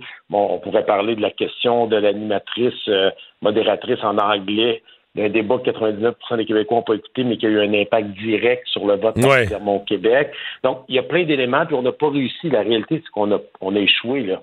Et on ne peut pas recommencer la même chose sans fin. Puis les élus qui sont les porte-parole dans nos circonscriptions, en majorité, on dit aujourd'hui, euh, on ne peut pas continuer. Il nous reste encore trois ans. On pense qu'avec un nouveau chef qui a une certaine notoriété, euh, qui pourrait se positionner, qui pourrait nous unir sur les enjeux euh, qui nous unissent partout au pays, parce qu'il y a des enjeux qui unissent tous les conservateurs au pays, là, si on fait abstraction des enjeux sociaux. Et on pense qu'il y a, une victoire possible. Puis Stephen Harper l'a démontré pendant dix ans. que c'était faisable de se concentrer sur les enjeux qui nous unissent puis de gouverner à l'intérieur de ce grand pays-là. Mmh. Est-ce que vous craignez une radicalisation? Je veux dire, ça faisait quelques minutes, quelques minutes que c'était annoncé là, sur, dans les nouvelles et sur les réseaux sociaux que M. O'Toole euh, avait perdu son vote de confiance. Il y avait déjà des groupes euh, euh, qui sont contre le droit à l'avortement dans l'Ouest canadien qui disaient, bon, ben là, le prochain chef, il va falloir qu'il nous écoute, puis qui, qui ramenaient ce débat et qui disaient, il va être au cœur du choix du prochain chef. On a vu dans les derniers jours Pierre Poliev, un de vos collègues députés, se radicaliser, devenir une espèce de complotiste, s'attaquer aux médias. Euh, on a l'impression qu'il y a des éléments radicaux dans votre parti là, qui, qui, rêvent d'un Maxime Bernier qui. Euh, je vois pas comment c'est réconciliable, mettons, avec, euh, avec d'autres députés comme vous du Québec, là. Ben, c'est clair que ces gens-là vont vouloir s'exprimer, mais euh, moi, j'y crois pas. Là, je pense qu'ils ont droit à leur opinion. Ils font partie, ils sont des Canadiens à part entière comme tout le monde, mais il faut pas que les opinions d'un groupe qui sont des membres du parti naturellement, mais qui sont des membres d'un parti. On est, on est le plus gros parti avec le plus gros membership au pays avec près de 300 000 membres, mais ça reste que quand on tombe en élection, euh, comme député, comme candidat, on parle à tous les Canadiens de toutes les franges et on a l'obligation d'offrir une alternative au plus grand nombre. Donc, on n'a pas le choix. Là. Il faut qu'on ouvre notre temps. Euh, il faut qu'on soit accessible à plus de gens. Il faut qu'on ressente nos, euh, nos enjeux sur lesquels on travaille. Et euh, j'y crois, là, moi, sincèrement, sinon je ne serais pas là en ondes à vous parler si j'y croyais pas encore. Mais cela étant dit, c'est une direction comme ça qui est prise. Il y a des gens qui vont se poser des questions clairement parce qu'on est à la croisée des chemins. Là. Justin Trudeau, ça fait trois mandats qu'il est là. Il y a une insatisfaction qui est grandissante. On est encore le seul parti qui est dans toutes les provinces au pays, bien présent, là, de façon plus importante dans l'Ouest. On a fait des gains au Québec, là, même si ça n'a pas été en siège, en suffrage universel. On est le seul parti qui a amélioré notre score, même s'il y a moins de monde qui ont voté en valeur absolue. Les dix députés du Québec à l'exclusion de la Saskatchewan, si on fait la moyenne de nos résultats, on a fait même mieux que les députés de l'Alberta. Donc, il y a des gens qui sont quand même satisfaits du travail des conservateurs euh, sur le terrain. Puis c'est à nous, et je le dis, là, c'est vraiment, c'est notre responsabilité d'attacher le bon discours, d'offrir la bonne alternative. Et je continue à croire qu'il y a beaucoup plus de monde qu'on pense qui croit à une saine gestion des finances publiques, qui trouve que les gouvernements dépensent trop, qu'on n'a pas une fonction publique qui est efficace en ce moment, pas que les gens travaillent pas fort, mais que les différents programmes sont peut-être superflus puis juste là pour acheter des votes, euh, qui veulent qu'on se concentre sur les enjeux de justice. Euh, puis naturellement, ben, le coût de la vie, l'inflation qui est là, euh, c'est catastrophique ce que les gens vivent au quotidien. Donc, je pense qu'il y a une voie qui peut être emmenée au pays. Donc là, vous entrez dans tout un processus. Ce soir, euh, caucus pour choisir un chef euh, par, euh, par intérim. Après ça, ben là, tout le processus de la mise en place d'un nouveau congrès ou leadership, choix d'un chef. On, repart la machine. On repart la machine, mais j'ai hâte de voir ce que le parti va décider. Mais je pense qu'une chose est sûre, ce qui risque de ressortir des discussions de nos représentants nationaux, c'est qu'on ne peut pas non plus perdre de temps. Il faut faire ça rapidement. Je crois en l'intelligence de toutes les personnes à l'intérieur du parti qu'on n'a pas le choix, de la prochaine et la bonne. Et c'est notre responsabilité d'articuler un discours qui est rigoureux, qui est, est, honnête, qui va toucher le plus grand nombre de personnes. On ne peut pas refaire les mêmes erreurs continuellement et euh, on n'aura pas d'autre chance. Et je pense qu'à l'approche de ce pouvoir, qui est, bon, après une première élection, souvent, c'est souvent des chefs par intérim, même qui sont nommés parce qu'ils sont là par transition. Il y a, il y a un purgatoire à, faire. Bon, les libéraux l'ont vécu. Après, Jean Chrétien aussi, pendant plusieurs années, des changements de chef. Mais je pense que là, on n'a jamais été aussi près. Maintenant, à nous de faire notre travail comme il faut. Puis, euh, si on ne le fait pas, ben, les gens vont nous montrer le même résultat. Puis, je pense que personne, en tout cas, moi, j'ai pas le goût de retourner à l'opposition, je vous l'assure. J'ai fait mon temps à l'opposition, puis euh, je pense qu'il y a des changements à faire au pays, puis on doit les actualiser. Mais les gens qui regardent ça de l'extérieur aujourd'hui, puis je comprends, vous allez me dire, ça peut changer vite, il reste euh, trois ans avant les prochaines élections, mais les gens qui regardent ça de l'extérieur aujourd'hui se disent euh, euh, Justin Trudeau est mort de rire. Là. Oui, il est peut-être mort de rire, je vous dirais, là, à l'instant, mais en même temps, je dirais qu'il n'y a pas grand libéraux à la Chambre des communes qui riaient parce qu'ils ne savent pas qu'est-ce qu'il va y avoir après. Hein? Donc, c'est là toute l'importance des prochains jours, prochaines semaines, prochains mois, parce que si on fait bien notre travail et on choisit le bon chef pour nous emmener vers une victoire, pas sûr qu'ils vont rire autant dans deux mois, trois mois, quatre mois. Donc, c'est clair que si on prend la lecture là, vous faites un petit sondage, ben c'est pas un moment qui est le fun pour personne. Je, dirais n'importe quoi si j'essaie de faire croire aux gens. Les gens me prendraient pas au sérieux puis riraient de moi. Mais je pense qu'on a un peu de temps devant nous. On n'a pas deux ans, on n'a pas trois ans, mais on a un peu de temps pour se rasseoir. Puis je vais regarder aujourd'hui à la Chambre des communes, tous les députés étaient là, on a encore une bonne période de questions. C'est des enjeux. Là. Les gens qui font l'analyse voient très bien que les enjeux qui sont là présentement sont des enjeux sur lesquels on peut se carrer là, comme euh, parti, parce que tout ce qui touche la saine gestion des finances publiques, l'économie, c'est reconnu que le Parti conservateur a réussi lorsqu'il est au pouvoir à gérer ça, à baisser les taxes, contrairement à ce que certains pensent que ça, tous les partis ça commence à faire ça commence à faire longtemps, s'en souvient moins là. Ça fait six ans qu'on a quitté. C'était, euh, on est resté des 10 à 9 ans, puis euh, je pense qu'il y a encore des gens qui rêvent autant de Brent Maroney. Il y a encore des gens qui étaient là dans ce temps-là qui avaient voté pour eux. Puis, bon, je le dis, et certains vont me dire, je suis un éternel optimiste, mais je crois qu'il y a moyen de, de peaufiner autour de ça puis de proposer quelque chose de crédible. Dernière question bien simple. Est-ce que vous pensez euh, que Renault je sais qu'il a fait un message tantôt, j'ai pas pu, on l'a écouté un bout en nombre, mais moi j'ai pas tout écouté, mais est-ce que vous pensez qu'il va rester député conservateur là, pour les, les mois, les années à venir? Ben, je l'ai écouté rapidement parce que j'étais en deux entrevues, mais le bout que j'ai entendu euh, me semblait, il me semble bien avoir même entendu qu'il euh, le verbalisait là, euh, qu'il était fier d'avoir servi tant en uniforme parce que c'est quelqu'un qui a servi dans l'armée dans le privé qu'en veston-cravate à la Chambre des communes. Et euh, bon, mais c'est des moments qui sont pas faciles aussi pour sa femme, pour ses enfants. Donc, euh, je peux imaginer qu'il va vouloir prendre un peu de recul pour euh, digérer tout ça, puis revenir nous aider parce que c'est quand même quelqu'un d'une grande qualité, un orateur exceptionnel, travaillant, et on va avoir besoin de lui ici à la Chambre des communes de notre côté. Alain Reyes, merci. C'est plaisir. Au revoir. Bonne journée à tout le monde. Mario Dumont et Vincent Dessureau. Deux générations, deux visions, deux fois plus d'informations. Cube Radio. Vous avez 24 minutes dans une journée. Tout savoir en 24 minutes. Pour s'informer et comprendre en 24 minutes, ici Mario Dumont, en compagnie de Vincent Dessureau, des studios de Cube Radio, la station d'affaires publique de Québecor. Voici Tout savoir en 24 minutes. Tout savoir en 24 minutes. Bien, c'est finalement une défaite très claire que doit encaisser Erin O'Toole euh, lors du vote de confiance qui a eu lieu dans les dernières heures. Euh, on sait que bon, une partie de son caucus avait demandé euh, ce vote puisqu'il avait perdu la confiance de plusieurs de ses collègues. Mais le vote est très clair. 73 députés contre 45, ce qui bon l'a amené, il avait dit qu'il allait respecter le vote du caucus. Bien, il, il a confirmé qu'il allait quitter. Lui qui ont dit dans les heures qui ont précédé quand même eu beaucoup d'échanges, des échanges intenses même laborieux par moment. Euh, Erin O'Toole qui est allé euh, qui est allé parler à ses collègues, tenter de les convaincre qu'il allait euh, revoir les positions du parti. S'était même excusé pour ceux qui se sont sentis si heurtés par certaines de ses décisions comme chef. Euh, proposait de devancer le, le, vrai vote de confiance qui était prévu en 2023.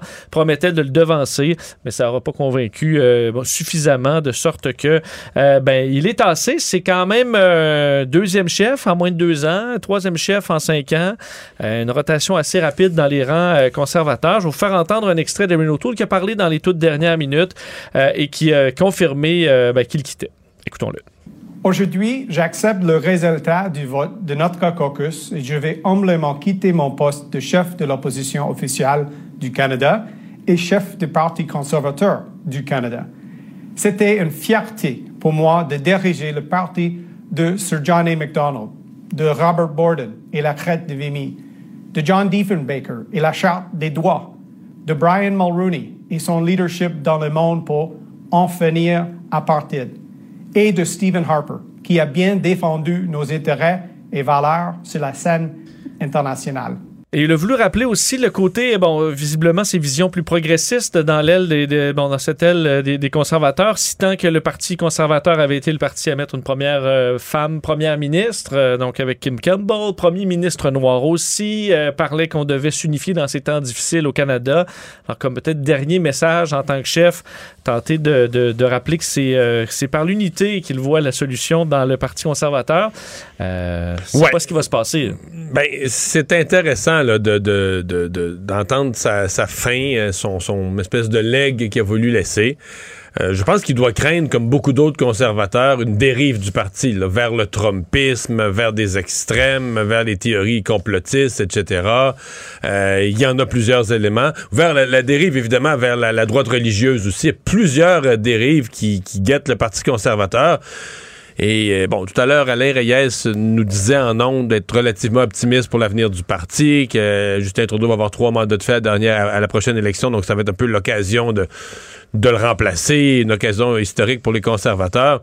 Moi, je partage pas cet optimisme. Pour, l'instant, ce que je vois, c'est une voie, une large voie libre devant Justin Trudeau, puis un parti conservateur très, très, très, très divisé. Donc, là où je peux me tromper, c'est vrai que des fois, le leadership peut euh, mettre du silicone dans toutes les craques. D'un, coup, euh, tu règles tous les problèmes, les divisions, avec un leader vraiment fort autour duquel les gens se réunissent. Mais aujourd'hui, je le vois pas. Là. Je- Tu vois pas de nom, quelqu'un Non, qui unit... du tout, du tout, du tout. là. Euh, et les, les craques à l'intérieur du Parti conservateur sont profondes. Là, Là, dans l'Ouest, t'as de l'anti-Québec beaucoup plus fort que jamais, de l'anti-loi 21, etc. Alors que la position du Parti conservateur, c'était on se mêle pas de ça, c'est l'Assemblée nationale. Nous, on est un parti qui respecte les juridictions des provinces. Euh, t'as du, du- du religieux, t'as du complotiste, t'as du Trumpiste. T'en as là pour tous les goûts. Euh, on l'a vu d'ailleurs autour de la manifestation des, camionneurs, les divisions dans le parti. Donc, je je sais pas. J'étais conservateur. euh, J'aurais, disons, faudrait, faudrait que je me parle à moi-même pour demeurer optimiste. Là. Ouais. Est-ce que ça, ça nous amène à, à croire que les élections vont vraiment être loin ou au contraire que M. Trudeau pourrait être tenté dans la Ben, tumulte, peut-être pas maintenant, mais plutôt parce prévu? qu'on est dans un système d'abord d'élections à date fixe, mais là, comme il est minoritaire, ça lève l'obligation des élections à date fixe. Mais quand même, à la dernière élection, M. Trudeau a eu peur là, euh, de l'électorat et la seule, la, la colère de l'électorat reposait sur une chose, c'est de faire des élections pour rien. Je pense pas que tu peux le faire deux fois de suite. Je pense que pour déclencher d'autres élections, il faudrait qu'il y ait un motif vraiment gros ou qu'il soit renversé par les partis d'opposition à la Chambre des communes. Mais tu sais, il est quand même présentement dans une position très confortable avec des partis d'opposition très affaiblis. Ah, tu sais, dans un avenir prévisible, je vois pas qu'est-ce qui pourrait justifier dans l'œil de l'électorat que Justin Trudeau se contente pas de gouverner, qui déclenche des élections. Donc, euh, les conservateurs ont du temps, mais tout à l'heure, Alain Reyes nous disait, ben, on pense qu'il faut choisir un nouveau chef assez vite. Oui, d'ailleurs, il y a beaucoup de réactions. On parlait de. Bon, euh, on a entendu Gérard Deltel aussi qui a réagi tantôt. Je vais vous faire entendre un extrait à la, à la sortie carrément de ce vote. Le Pierre Paulus et Luc Berthold qui se sont exprimés sur, euh, sur ce vote de confiance échoué pour Erin O'Toole. Il y a différentes raisons pour lesquelles les députés avaient, certains avaient de- moins de confiance envers lui. Euh, pour nous, c'est une question qui était plus généralisée au niveau du leadership, au niveau de la situation qu'on vivait avec le caucus. Donc pour nous, il devait y avoir quelque chose qui se passe. On peut pas nier qu'effectivement, il y avait des divisions, qu'il y avait des frictions dans le parti. Cependant, je pense qu'on a une occasion là, de se tourner vers l'avant puis de- d'essayer de, trouver une, une façon de réunir puis de faire travailler tout le monde ensemble. Ah, c'est des vieux pieux, là. Oui. Il faut travailler tous Ben. ensemble, tout ça, mais là, vous dites pas du tout la même chose. Ben, Gérard Deltel disait euh, l'avenir est devant nous. Ben, Ouais, ça, c'est vrai. c'est sûr que ça. C'est la seule certitude pour les conservateurs. L'avenir, ça peut être une catastrophe aussi, mais il est. Il n'est pas nécessairement rose, mais il, est- devant il est nous. devant. Il est ça, devant ça, nous. c'est la seule, la certitude.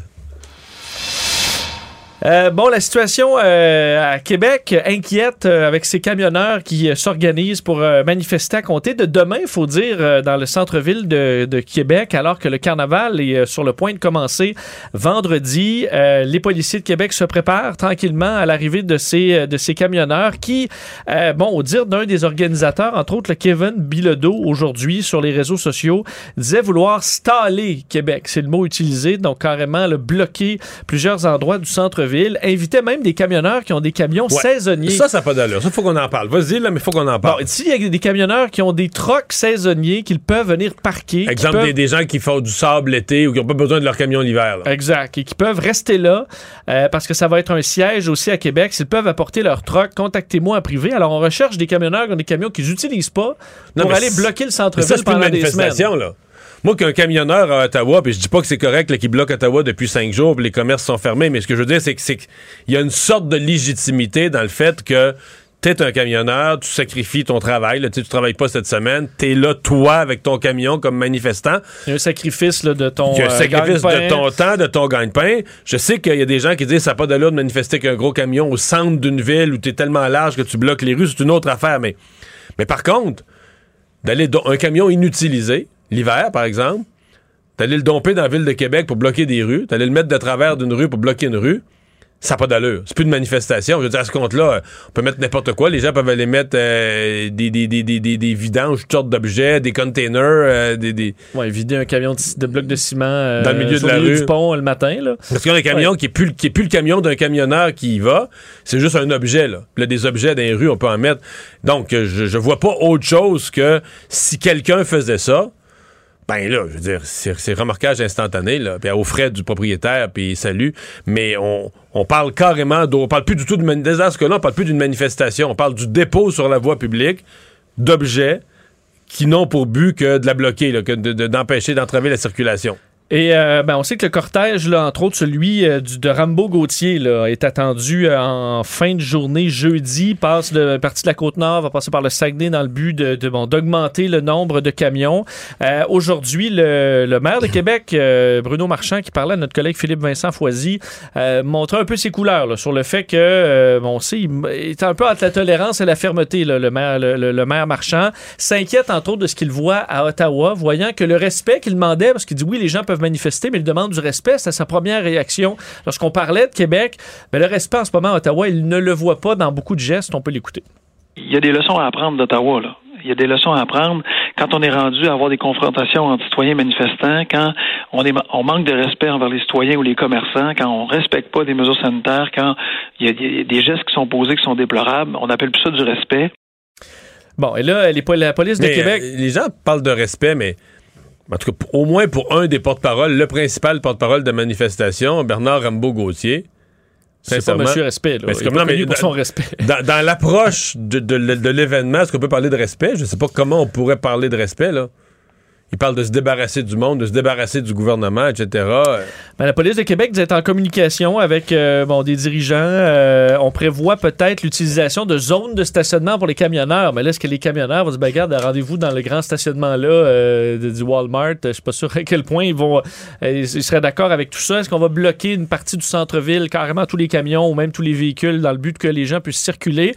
Parce que le carnaval a fait le point tantôt dans les dernières minutes pour dire, ben nous, on ouvre les, les événements auront lieu comme prévu pour l'instant. Alors, les gens sont invités euh, à aller à Québec. Euh, je peux vous faire entendre aussi le premier ministre François Legault euh, et la ministre du Tourisme, Caroline Proux. Caroline Proux est assez ferme là-dessus, disant s'inquiéter du, ben, des commerçants, des hôteliers, des restaurateurs dans ce coin-là qui souffrent et qui vont souffrir encore à cause de ça. Ben, je fais confiance aux policiers. Euh, je pense euh, aux policiers de Québec, le maire de Québec. euh, Est-ce qu'ils peut-être intervenir, les la policiers, pour, euh, libérer- pour permettre le carnaval? Ben, faut que euh, les règles soient respectées. C'est difficile pour l'industrie touristique. On a injecté 1 milliard 200 millions depuis deux ans. Je pense que c'est assez clair, les difficultés que l'industrie a vécues. Il y a peu de touristes internationaux, il n'y a pas de croisière internationale. Euh, les restaurants ont été fermés, c'est dur pour les commerçants. Je vous demande gentiment de permettre à ces gens-là de tenir euh, le festival. Euh, je dois dire, le message est assez émotif là, de, de la ministre du Tourisme. Je dois te dire, Vincent, je dois te raconter que La situation de Bernard Rambaud-Gauthier euh, a fait cette semaine pas mal, j'ai des, des, sources sûres qui me disent qu'elle a fait pas mal de bruit dans la FTQ, la FTQ Construction entre autres. Parce qu'il joue encore un rôle. C'est pas clair pour moi de toute la structure, comment ça fonctionne, tous les postes, mais il a encore un poste au sein de la FTQ Construction. Il a demandé de l'argent à la FTQ Construction. Ça, c'est le volet qu'on a su publiquement. Et la FTQ Construction lui a répondu dans un communiqué avec beaucoup de fermeté. Puis même en lui disant, nous, on veut des gens qui respectent les règles sanitaires, et tout ça. Donc, aucune, aucune sympathie pour sa cause. Je crois comprendre que Rambo Gauthier n'est pas content de ça. Euh, mais il y a des gens à la FTQ Construction, semble-t-il, qui disent là, c'est assez. Euh, il fait plus de syndicalisme, il fait du complotisme, il fait de, l'organisation contre les mesures sanitaires. Euh, je sais plus dans les droits des travailleurs là, sur, il, est plus, il est plus dans son rôle, mais ils ont peur de lui. Ils ont peur de lui. Ils disent qu'il est trop puissant. Il contrôle des gens de la Côte-Nord. Il pourrait organiser des désaffiliations de la FTQ. il y a de l'influence dans d'autres régions du Québec. Je sais pas lesquelles. Peut-être Saguenay-Lac-Saint-Jean ou d'autres. Il a, donc son influence déborde de la simple région de la Côte-Nord. Mais c'est pas tout le monde qui pense pareil à la FTQ, là. Il y a des gens qui disent, pour l'image de la FTQ, tout ce qu'il fait, c'est plus acceptable. On est aussi un syndicat qui représente des travailleurs de la santé. Il y a des gens qui disent, le, seuil est franchi. Pour l'image du syndicat, euh, mais donc, on était satisfait avec le fait des fois de jouer au matamor, mais pas quand ça, ça se revire contre nous? Ben, je pense qu'il y a un point de rupture. Je pense qu'il y a un point de rupture. Mais non, mais il y en a d'autres qui disaient, euh, je, comprends, il y en a d'autres qui disent on peut pas se débarrasser, de, on peut pas se débarrasser de lui. D'autres disent non, non, non, euh, il est trop puissant, il est trop fort, on va perdre du monde. Euh. Mais ce que je te dis, c'est que dans la FTQ Construction, et ma compréhension, c'est que ça a remonté aussi au niveau de la FTQ, FTQ, le gros syndicat. C'est une l'affaire, dans le fond, de la demande de subvention de Rambo Gauthier à laquelle ils ont dit non. Nous autres, c'est la pointe de l'iceberg que le public on a vu. Ça, on mm. l'a vu, une demande à l'FTQ Construction. La FTQ Construction dit non. Mais en dessous, là. C'est un gros bordel. C'est un sujet de préoccupation. Ça a fait jaser. Euh, ça a créé des discussions internes à l'intérieur de la, de la FTQ Construction. Donc, euh, à suivre. Surtout qu'on s'entend que la majorité des travailleurs sont vaccinés, respectent les règles, euh, de sorte qu'ils doivent pas être tous d'accord de donner des euh, des cotisations syndicales pour. Euh, mais ça, je sais pas. Est-ce qu'il y a une partie des activités de Rambo Gauthier qui sont financées par la, la, FTQ, la FTQ Construction? Je sais je, je pense qu'en tout cas, ils donnent pas de subvention spéciale pour ça. Euh, mais regarde, ça. Hmm. Ça l'a fatigué cette semaine. Euh, un mot sur la situation à Ottawa, parce que, bon, là, c'est compliqué. Il y a de l'exaspération chez les citoyens, euh, pour les résidents d'Ottawa. La police d'Ottawa, d'ailleurs, qui a annoncé euh, une troisième arrestation aujourd'hui, celle d'un Québécois de 48 ans qui est accusé d'avoir proféré des menaces et d'encourager à commettre un acte criminel qui n'a pas été commis, mais avoir encouragé à le commettre. L'accusation qui est liée à des menaces sur les réseaux sociaux. bon, il y a eu deux arrestations aussi de deux personnes impliquées là, dans dans, le mouvement de protestation, des plaintes aussi à l'étude. Je vais faire entendre un court extrait du point de presse de la police euh, d'Ottawa. C'est en anglais où il explique que euh, on évite les confrontations, mais ça ne veut pas dire que les enquêtes ne se font pas et qu'il n'y aura pas euh, des conséquences pour les gens qui font du trouble à Ottawa présentement. For those that have significantly contributed to the majority of the traffic chaos that we have endured in the city, there will be charges pursued against you. We are arresting. We are We are investigating all bad actors. All options are on the table. Bon, alors disant que ceux qui ont contribué au chaos là, qui a lieu à Ottawa, euh, ben, qu'il y a des enquêtes, qu'il y aura des accusations et que vous allez faire face à la musique, en gros. La, police a décrit quand même un, euh, des manifestations. Je sais que les manifestants se plaignent contre les médias, qu'on le présente négativement. La réalité me semble tout autre, Vincent.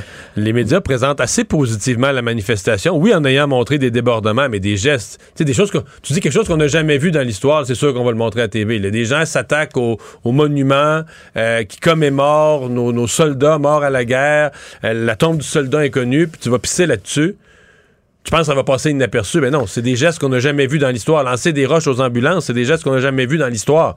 Donc, euh, c'est sûr que ça tire l'attention, mais globalement, on a présenté des manifestants souriants, on leur a donné la parole toute la fin de semaine à répétition. Alors, la police nous montre euh, dans son, tu un autre D'autres visages, qui a eu beaucoup de crimes, euh, de la violence On parle d'actes constante. criminels, le bruit incessant qui est rendu insupportable pour les citoyens, beaucoup d'intimidation aussi qui a été repéré par les policiers. Donc, ils ont décrit quand même une, plusieurs actes répréhensibles qui, que eux, euh, eux voient. Là. Beaucoup plus que ce que les médias ont présenté. là. Donc, la, la- la police d'Ottawa présente un portrait plus sombre de la manifestation euh, que, ce que les médias. Les médias, est-ce que les médias ont peur jusqu'à un certain point de, euh, se faire accuser de mal présenter les manifestants au point qu'on est, on est biaisé de l'autre bord, là? Ben, et pour te montrer l'exaspération des gens là, à Ottawa, je vais te faire entendre un, bon extrait d'un- résident qui est, euh, bon, qui est justement propriétaire d'un restaurant, un restaurateur à Ottawa, exaspéré de la situation et qui a un avertissement même à faire aux gens de Québec euh, que ça risque d'être compliqué en fin de semaine. Écoutons-le. Les citoyens d'Ottawa sont vraiment écœurés, les commerçants aussi. Euh, on dirait qu'il n'y a pas de fin, quoi. Tout ce qu'ils ont suivi depuis vendredi passé, les gens sont écœurés. On voit des dames qui sont dans la rue en train de, de, de, stopper les camions, essayer d'intervenir. Maintenant, c'est, quasiment un siège. Là, on ils s'en vont à Québec. Ben, bonne chance, Québec, parce que physiquement, euh, nous, on a une leçon ici à retenir. Là, ça fait depuis vendredi passé que ça se passe. Là. Tout est arrêté au cœur, de, au, cœur d'Ottawa. Les gens ne peuvent plus travailler, les ponts sont bloqués. Alors, il s'agit de Claude Bonnet, euh, qui, euh, lui, bon, eux doivent vivre ça depuis plusieurs jours. Plusieurs qui disent des résidents d'Ottawa ben, ne plus être capables de dormir parce que les klaxons sont incessants. Lorsqu'ils sortent à l'extérieur avec leurs masques, se font insulter. Plusieurs commerces qui sont tout simplement fermés euh, à, à raison de la situation. Alors, ça devient très, très difficile et eux réclament une intervention policière alors que les policiers, Mais eux, ils demandent, semblent euh, davantage installés pour, euh, pour durer. Ouais, mais il y a un mouvement sur les réseaux sociaux qui demande la, la démission du chef de police d'Ottawa tellement qu'ils sont insatisfaits du, du travail. Peut-être qu'ils demandent l'impossible, peut-être que la police est, est- pas en mesure d'intervenir dans ce genre d'action-là, mais les citoyens sont vraiment pas satisfaits de l'attitude de la police. Point de presse aujourd'hui du nouveau directeur de la santé publique, euh, Dr Luc Boileau, euh, qui a fait un portrait de la situation de la COVID au Québec avec des scénarios optimistes et aussi assez pessimistes, rappelant que selon euh, les euh, modèles réalisés par l'Institut national de santé publique du Québec, l'assouplissement des mesures sanitaires, donc le déconfinement qu'on est en train de vivre, pourrait propulser les cas de COVID vers le haut et qu'on s'attend dans le courant du mois de février à avoir une hausse de cas et possiblement euh, même une forte hausse des hospitalisations et de décès, montrant donc qu'on n'est pas du bois. D'ailleurs, les euh, statistiques, les, projections qui ne prennent pas en considération le nouveau sous-variant, euh, donc euh, BA2, là, qui pourrait être même encore plus contagieux. Alors, situation qui amène de la prudence dans le discours du docteur Luc Boileau sur le fait que on pourrait rapidement continuer le déconfinement. On pourrait bien avoir à mettre ça sur pause, peut-être même à reculer sur certains points, ce qu'on n'espère pas.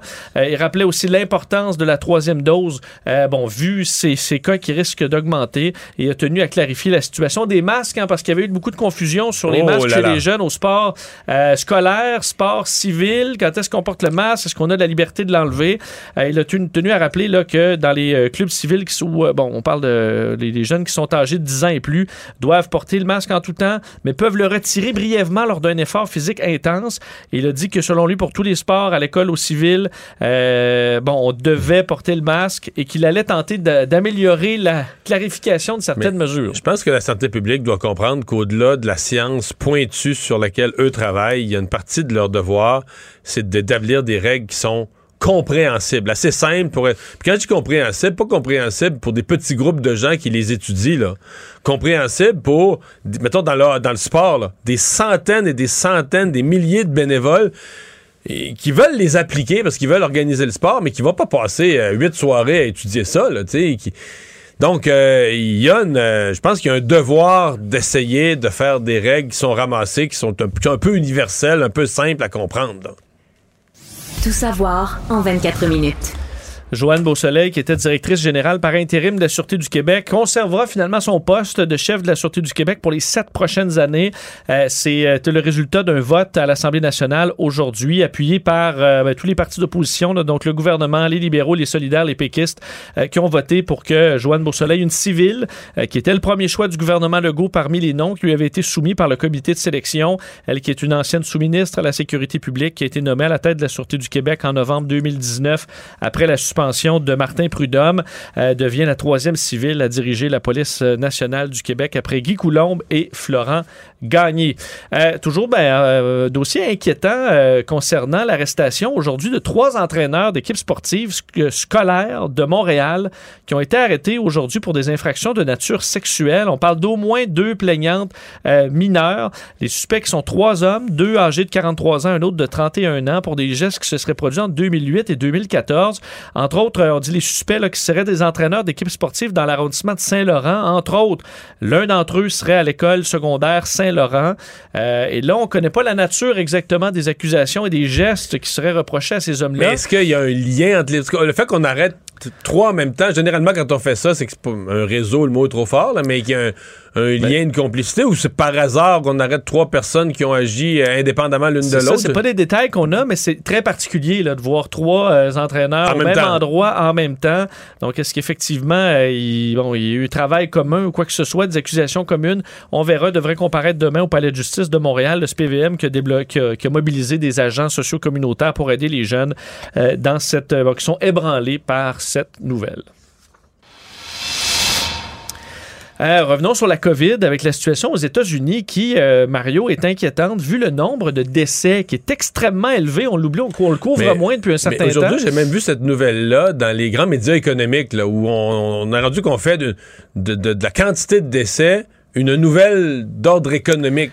Euh, qui, ben, disons, t'as un boulet au pied. On dit qu'on va pogner 900 000 quelque part euh, dans la deuxième moitié de février. là. Euh, 900 000 exactement. décès depuis le début de la pandémie. 900 000 décès d'ici la mi-février, c'est ce qu'on prévoit parce que présentement, la moyenne, c'est 2600 morts par jour aux États-Unis. On, franchit, a franchi cette semaine le cap des 3000 Tu sais, C'est plusieurs encore jours. fascinant. Il ne se passe pas une journée, pas une journée sans que je reçoive des messages de gens qui disent Regardez, aux États-Unis, c'est ceci. Comme si aux États-Unis, ils l'ont euh, l'affaire, eux autres.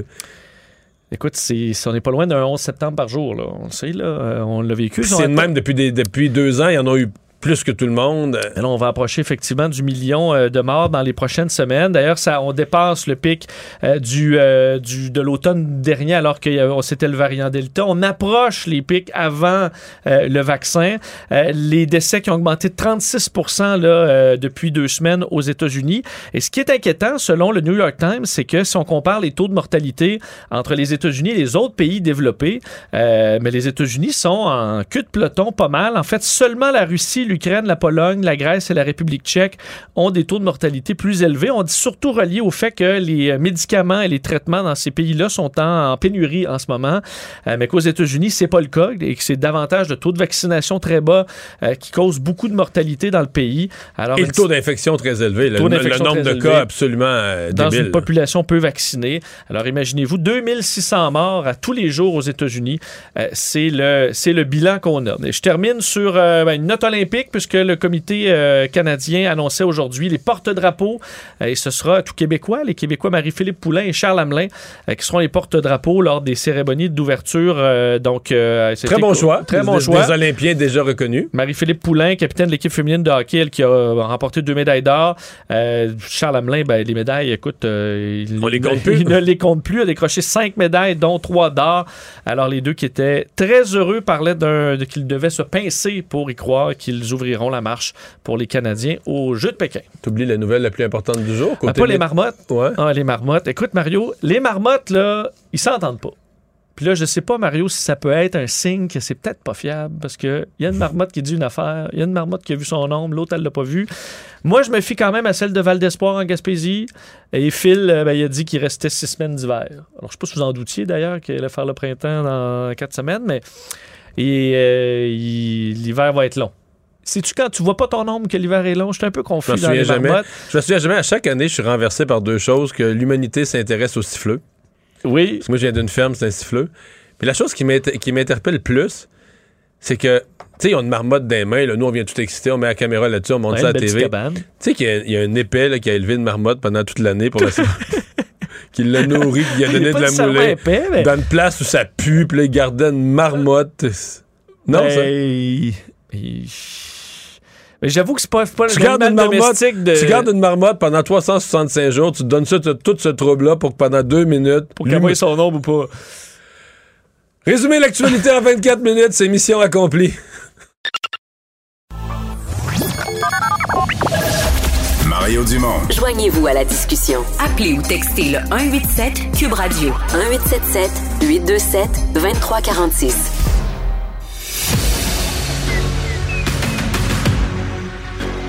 Emmanuel Latraverse. J'ai pas de problème philosophique avec ça. Mario Dumont. Est-ce que je peux me permettre une autre réflexion? La rencontre. Ça passe comme une lettre à la poste. Et il se retrouve à enfoncer des portes ouvertes. Là. La rencontre Latraverse. Dumont. Emmanuel Latraverse qui se joint Mario Dumont et moi. Bonjour Emmanuel. Bonjour. Bonjour. Alors, Erin O'Toole, euh, ma foi, qui a perdu euh, d'aplomb, vote de confiance perdu à 73 contre 45. Emmanuel, on se doutait que ça allait pas bien pour Erin O'Toole, mais est-ce qu'on se doutait que c'était à ce, à ce point? Non. Euh, même euh, pendant que le vote avait lieu, euh, moi, les députés me disaient Ah, ça va être serré. Je regarde, le mood au caucus, et- etc. Je pense que c'est le c'est le ras-le-bol des mélodrames et des déchirements qui auront fini de sceller le sort de son leadership et aussi, euh, M. O'Toole s'est pas aidé dans les derniers 24 heures. Quand la nouvelle de ce putsch a sorti, on se rappellera lundi soir, il a sorti une genre de déclaration là, sur Twitter en blâmant l'aile radicale, tu sais, les Derek Sloan qui a été chassé du caucus, comme étant euh, les orchestrateurs de ce putsch contre lui. Et ça, ça a choqué énormément de députés de voir M. O'Toole instrumentaliser une fracture sourde dans, son, dans le parti pour euh, discréditer le putsch contre lui, alors qu'il n'était pas selon cet axe-là, puisqu'il a contribué après ça, je pense, au résultat. C'est aussi que moi, on me dit que dans les derniers 24 heures, le monsieur autour, son entourage ont vraiment utilisé la technique du tordage de bras. Là. C'est genre, tu m'appuies, sinon, il va avoir des conséquences. Et ça, euh, pour un chef qui est aussi affaibli, ça a contribué, je pense, à finalement, peut-être à la fin, le faire basculer plus de députés qu'on ne l'aurait pensé. Est-ce qu'il peut rester dans le caucus? Surtout avec ce que tu nous dis là. Est-ce qu'il peut rester euh, simple euh, député du caucus? C'est, en tout cas, il reste pour l'instant. C'est, c'est malaisant, hein? Parce que c'est pas, euh, c'est pas, c'est pas comme Shear, tu sais, qui s'est fait montrer la porte finalement parce que il a mal défendu la question de l'avortement, puis a perdu la campagne, mais en même temps, tu sais, ce qui a coulé Shear, c'est un enjeu que tout le monde connaissait, là. Le problème de M. O'Toole, c'est que ce qui l'a coulé, c'est ce qui est jugé par plusieurs comme étant son manque de respect et son incapacité de gagner l'adhésion de son caucus. Mais il y en a plusieurs qui veulent qu'il reste parce qu'il est une voix euh, intelligente, sage, modérée dans le caucus. Mais lui, va-t-il vouloir rester? Ben, c'est surtout ça, c'est la... Moi, je veux dire, c'est... Hey, 73 c'est- grands faces qui ont voté contre toi, là. Ça, mais parce que 73, ça veut dire que du monde qui pensait, que tu pensais fermement qu'il était dans ta gang ont voté contre toi. Mais, mais Emmanuel, euh, moi, là, tu- grave, là. tu connais euh, mon regard sur la, la- la- la politique puis l'expérience. que- Moi, mettons, là, je trouve ça épouvantable. Dans le sens que ce vote-là, dans mon livre là, de politique à moi, ne n'aurait jamais dû avoir lieu. Euh, des gens auraient dû avertir. dû- Normalement, tu es capable de faire ton pointage. Tu es averti comme chef. Et à mon avis, mettons, hier soir, là, Erin O'Toole aurait dû convoquer la presse à 19h puis dire, euh, regarde, j'aurais pu l'écrire son discours, là, que on va pas, après, après consultation, je sens que la division dans le caucus euh, est telle. Fait que donc, la on aurait resté, nous autres, sur l'impression, là, qu'il y en avait une majorité qui était pour lui, mais que dans la dignité, il se rendait compte qu'il avait plus les capacités de gérer. Tu sais, tu vas pas, là, le vote, tu, tu vas pas t'humilier. Le vote devait, c'est pour le bien de... Non, mais c'est une défenestration, on est d'accord. Mais ce que ça révèle, c'est de un, euh, je pense que ça, ça contribue à sceller le jugement collectif qu'on peut avoir sur son jugement politique à lui. Et ça révèle à quel point il était un chef isolé. Parce que c'est ce que, rappelle, tu sais, de démissionner plutôt que de se faire montrer la porte, c'est ce qu'a fait Andrew Scheer. Ça, ça veut dire que Andrew Scheer, là, dans les derniers moments les plus difficiles, il a été capable d'appeler des gens qui, en qui il avait confiance, puis qui lui ont dit Regarde, Aaron, j'ai été là. avec toi.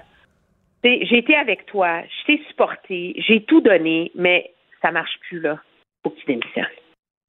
Ça, le fait que M. O'Toole n'a pas entendu ça, et le fait qu'il y a des gens qui ont été capables de lui dire au téléphone qu'elle allait l'appuyer, puis qui ont viré leur capot de bord, là, je veux dire, c'est, c'est, c'est une condamnation de son leadership comme chef de caucus. Là. Toi, tu as été à la tête d'un caucus, là, tu sais.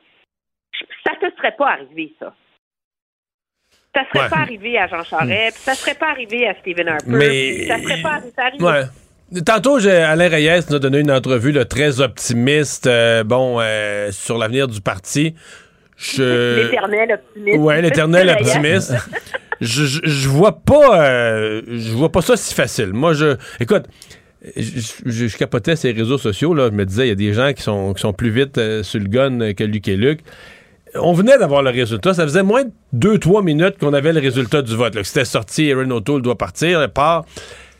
Euh, des groupes. Non, euh, mais j'ai jamais vu ça. En tant que tel, là, Mario, je n'ai jamais vu ça. non, mais des groupes anti-avortement là, qui disaient euh, là, le prochain chef, va falloir qu'il qu'il tienne compte de nos positions, puis tout ça, puis euh, qu'il limite le droit à l'avortement.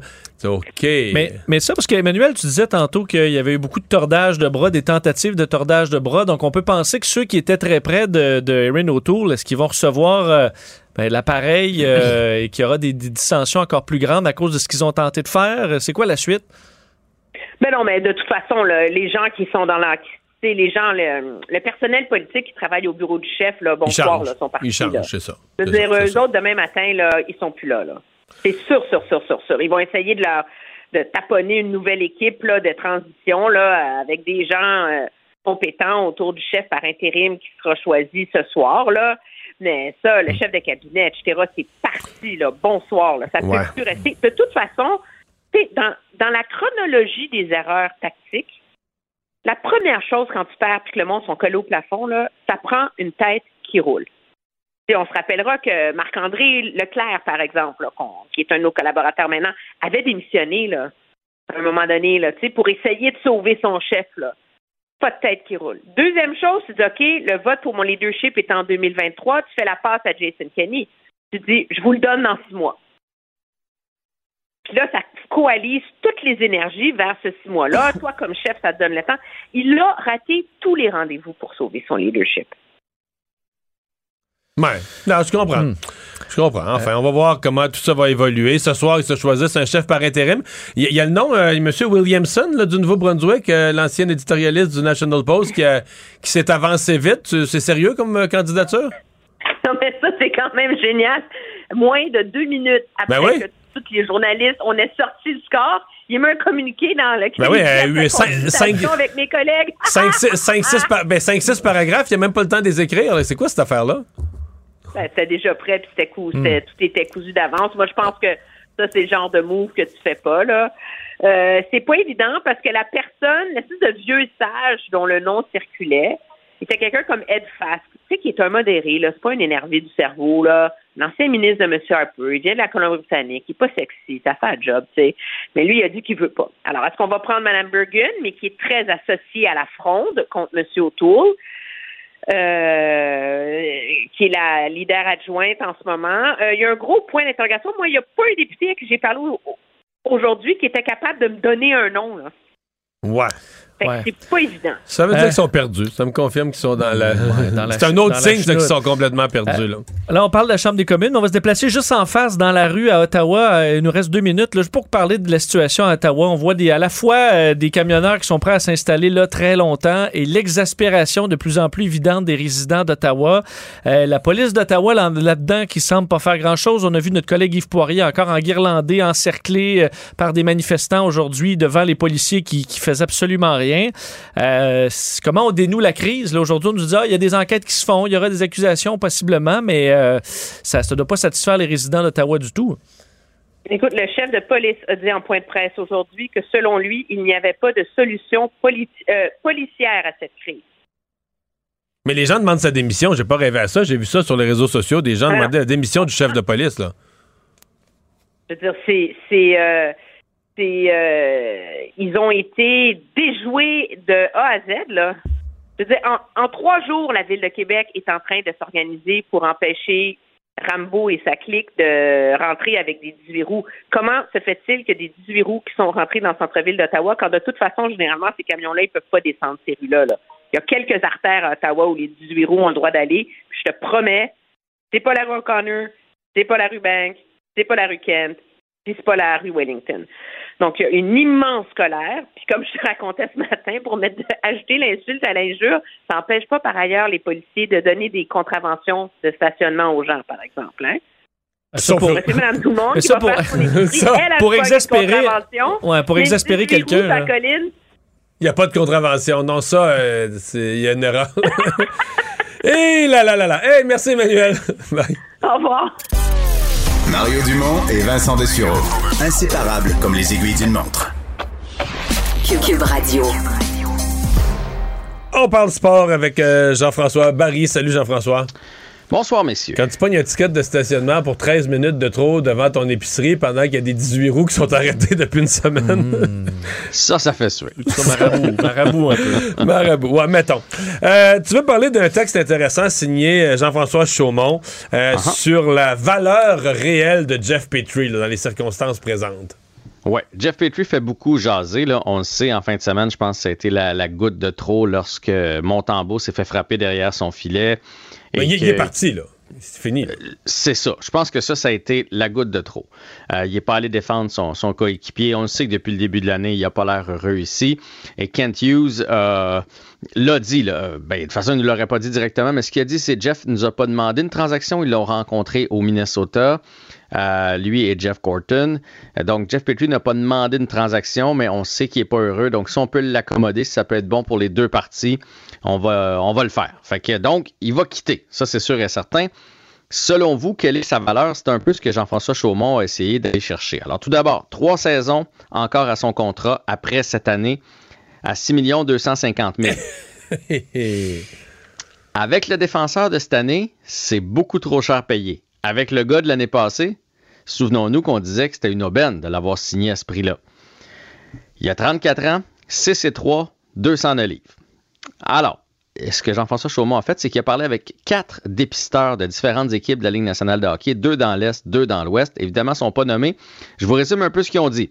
Le premier a dit ça, ressemble au Jeff Petrie des Oilers d'Edmonton. Vous vous souvenez ces derniers milles avec les Oilers? D'ailleurs, c'est pour ça que le Canadien l'a eu pour une bouchée de, de pain, Jeff Petrie.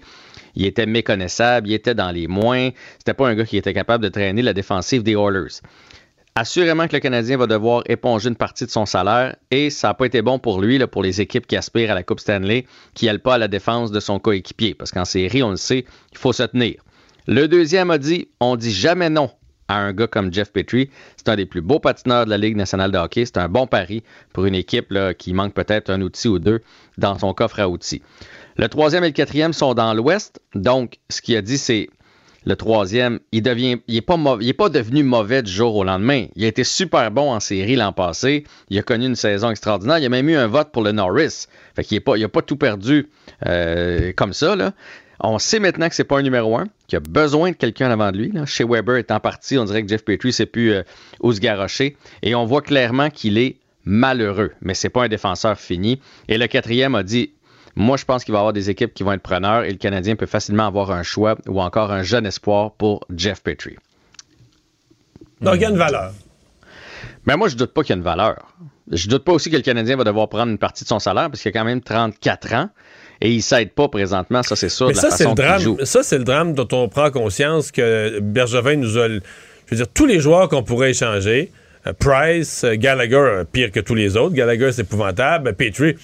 Je veux dire, tu dis toujours, si t'es toujours obligé de prendre une partie de ton salaire, ça veut dire que tu avais prévu les payer d'une façon démesurée dans les prochaines années. là. Il n'y a, plus- il y a pas un joueur qui vaut encore ce qu'on lui donne. là. Ben, le Canadien, puis c'est drôle à dire parce qu'on est dernier. Mais c'est le Sénat. C'est parce que c'est le Sénat. On a donné pour service rendu Ouais. des gros salaires à des joueurs. C'est le Sénat. c'est- c'est vraiment bien imagé. On est l'équipe dans la Ligue nationale de hockey avec le plus de contrats de 3 ans et plus. Dans, je pense qu'on en a 12 ou on en a, on a 15. C'est vraiment beaucoup. Là. Fait qu'on est un peu menotté. Si jamais on réussit à passer Jeff Petrie avec son salaire, ça va probablement vouloir dire qu'on prend la même chose. Donc, on prend un joueur surpayé, une équipe qui va réussir à nous passer un contrat aussi. Fait que ça, un dans l'autre, on n'est pas gagnant. Mais moi, je suis convaincu que Jeff Petrie a une valeur quelque part. Il faut juste que tu l'envoies. Mettons, le premier exemple qui me vient, c'est Pittsburgh. là. Mettons que tu l'envoies à Pittsburgh et qu'il est derrière Christopher Le Temps, avec un Sidney Crosby, avec un Malkin dans le vestiaire. je pense qu'on y enlève une tonne de pression des épaules et on retrouve probablement le Jeff Petrie qu'on connaît, qui est un gros bonhomme, gros lancé, puis c'est vrai que c'est un des plus beaux patineurs de la Ligue nationale de hockey. Mais Montréal veut quoi, là, cette étape? Si on, si on rebâtit pour dans 5, 6, 7 ans, euh, on veut des choix repêchage ou des jeunes, jeunes joueurs, des jeunes espoirs repêchés l'année passée? Moi, je pense que si le Canadien réussit à passer son salaire en échange d'un choix ou d'un jeune, là, choix de fin de première ronde, début de deuxième, là, je pense qu'on va le laisser aller en échange de prendre le salaire parce que. Parce qu'on est à l'étape où on se débarrasse des salaires, c'est ça, ouais. Jeff Gorton, dans sa philosophie, quand il est arrivé avec les Rangers, il a gardé seulement les joueurs qui avaient de longs contrats, mais qui étaient dominants à leur position. Si t'es pas dominant, si t'es pas dans l'élite, puis tu gagnes trop cher, bye bye. C'est ça qu'il a fait du côté des Rangers. Je ne verrais pas pourquoi il ferait différent avec le Canadien. Il y aurait trois équipes intéressées présentement à Jeff Petrie. Les Stars, eux autres, là, ils essaient d'organiser ça parce que l'année prochaine, ils vont perdre un, joueur à la défense. Fait que euh, Petrie pourrait aller là-bas. Les Red Wings sont des candidats sérieux parce qu'on le sait, Madame Petrie est partie vivre euh, au, Michigan, au Michigan. Donc, les Red Wings qui tranquillement sortent, on le sait, sont sortis de la cave. Euh, présentement, sont cinquièmes dans notre, euh, dans notre division, se battent pour. Ils pensent pas qu'ils vont faire les séries, mais sont à la porte. Fait que là, tu ajoutes un vétéran comme ça, puis un vétéran heureux, mais assurément que les hmm. autres vont nous demander une partie du salaire. Et il y aurait les prédateurs de Nashville aussi qui pourraient être dans les équipes intéressées à Jeff Petrie. Fait que ça va être un dossier à suivre. Tu sais, je pense qu'il est facile à passer. Lekonen, on pourra en reparler. Il est en vitrine. Je pense qu'il va avoir des preneurs, pas un gros salaire. Jeff Petrie, c'est vraiment euh, un dossier dans lequel le Canadien va devoir euh, manœuvrer habilement. Jean-François, le Canada va poursuivre son chemin vers, on l'espère, le Qatar ce soir? Oui, mais là, il y a eu toutes sortes de rumeurs cet après-midi. Là. Euh, je, vais commencer par ça, mais finalement, ça a l'air que le match a lieu. Mais l'équipe du Salvador a sorti un communiqué tantôt comme quoi il n'allait pas jouer parce qu'ils n'ont pas eu leur boni. On dit qu'on n'a pas respecté les contrats. Les joueurs font la grève. ben oui, que les joueurs faisaient comme une espèce de grève. Et là, finalement, une demi-heure plus tard, on a sorti un autre communiqué pour dire qu'on devrait jouer. Donc, le match devrait avoir lieu ce soir, Canada-Salvador. Et si le Canada gagne ce soir, jumelé à quelques défaites de d'autres équipes, ben on pourrait assurer notre qualification. Si jamais on gagne puis que les équipes, les autres équipes gagnent aussi, je vous dirais qu'on va être pas mal, pas mal proche là, quand même d'être qualifié. C'est pratiquement fait. Ce serait une première en 36 ans pour le Canada et de rentrer par la grande porte, de rentrer en, étant premier ou deuxième, ce serait vraiment extraordinaire. On les a battus 3-0 la première fois qu'on a joué contre eux. Et soit dit en passant, si vous vous demandez, ça change rien. Hein. Qu'on soit premier, deuxième, troisième ou quatrième, parce qu'il y a quatre équipes de la CONCACAF qui vont se retrouver à la Coupe du Monde, ça changera rien. On ne sera pas avantagé, on ne sera pas dans un meilleur pool ou quoi que ce soit. C'est juste pour gagner notre place. Et les anciens Redskins de Washington qui depuis deux ans jouait sans nom, la, Washington Football Team, l'équipe de football de Washington. Mais ils ont maintenant une identité. Les Commanders. Les Commanders de Washington. J'aime bien ça. Ils ont gardé les mêmes couleurs. J'ai pas entendu que vous avez dit. dit. c'est beau. Dans les choix, ben, c'est correct. Tu te souviens, euh, Vincent, on avait parlé ensemble euh, au retour des fêtes. Euh, Mario est encore en vacances. On avait regardé les Red Hawks parce qu'il y avait, y avait ça aussi, là, les chiens rouges. Ouais, les Presidents. les Red Dogs, pardon. Et, puis on, avait regardé, c'est comme une espèce de cochon. On trouvait pas que c'était une bonne idée. Fait que je trouve que les Commanders. Les Commanders. Ben, on va s'habituer à compter de l'an prochain. Merci Jean-François. Salut. Mario Dumont et Vincent Dessureau. Joignez-vous à la discussion. Appelez ou textez le 187 Cube Radio 1877 827 2346. Cube Radio. Cube Radio. En direct à LCN. On va avec euh, Mario Dumont, qu'on retrouve dans les studios de Cube Radio, parler de ces camionneurs. On, va parler dans un moment de ça d'Ottawa, mais parlons de cette euh, manifestation appréhendée là, avec l'ouverture du Carnaval de Québec au cours des prochains jours. Du côté de Québec, en tout cas, on les attend. Ouais faisons quand même attention. Des fois, peut-être qu'à Ottawa, on s'est pas assez préparé. Peut-être qu'à Québec, certains mhm. diront on est trop nerveux, on a trop de crainte, mais peut-être qu'on sera justement, des fois, vaut mieux être trop préparé, puis que peut-être qu'on va, on va conclure la fin de semaine en disant que tout s'est vraiment bien passé, rien n'a été paralysé. Donc, euh, mais on le sent, là. Écoutez, la nervosité, on la sent, on la sent partout, le malaise, on le sent. Euh, le maire de Québec a quand même donné des indications intéressantes, sur le fait notamment qu'il n'était pas question de, de, de paralyser des rues. Peut-être pas question de... euh, on allait permettre la manifestation. Bon, il insiste pour dire dans le respect, dans le respect, dans le respect. Bon, on entend ça, mais il faut que ce soit réciproque. Sauf que euh, il a dit, il n'y a pas question de que qu'on laisse euh, pénétrer les camions jusque dans des rues étroites. Les rues, bon, on connaît, le- on le voit, là, le quadrilatère du, du Parlement, puis juste, juste aux portes, c'est le vieux Québec, avec des rues très étroites, etc., une vieille ville. Donc, il n'y a pas question qu'on aille avec des camions euh, paralysés. Donc, comment on va gérer ça? Il semble assez clair qu'on va, arrêter les camions avant, on va leur donner des lieux de stationnement ou des endroits où ils peuvent se placer pour manifester démocratiquement, mais pas pour euh, stopper le fonctionnement de la ville, paralyser le fonctionnement de la ville. Euh, les restaurateurs qui crient, mais là, les restaurateurs euh, qui, qui rient leur inquiétude, mais ils voient bien ce qui est arrivé. À Ottawa, à beaucoup d'endroits, c'est fermé. Puis lundi, c'était jour de réouverture comme au Québec. Et il n'y a pas eu de jour de réouverture. C'est resté fermé parce qu'on ne peut pas circuler dans la ville. Donc, voyant ça à Québec, on comprend qu'ils ont vu euh, qu'ils ont vu la leçon. Donc, à suivre, mais euh, les premiers convois partent de la côte nord demain. Donc, on va voir un peu euh, l'ampleur et les, et les intentions. Mais bon, la date, là, les manifestants ont dit on veut pas perturber le carnaval, on veut pas empêcher le carnaval, tout ça. Donc, d'un côté, ils ont des messages positifs. De l'autre côté, donc dans le discours, on n'est pas dans le respect, on est dans les menaces, les attaques, les sacs, tout ça. C'est difficile de se positionner.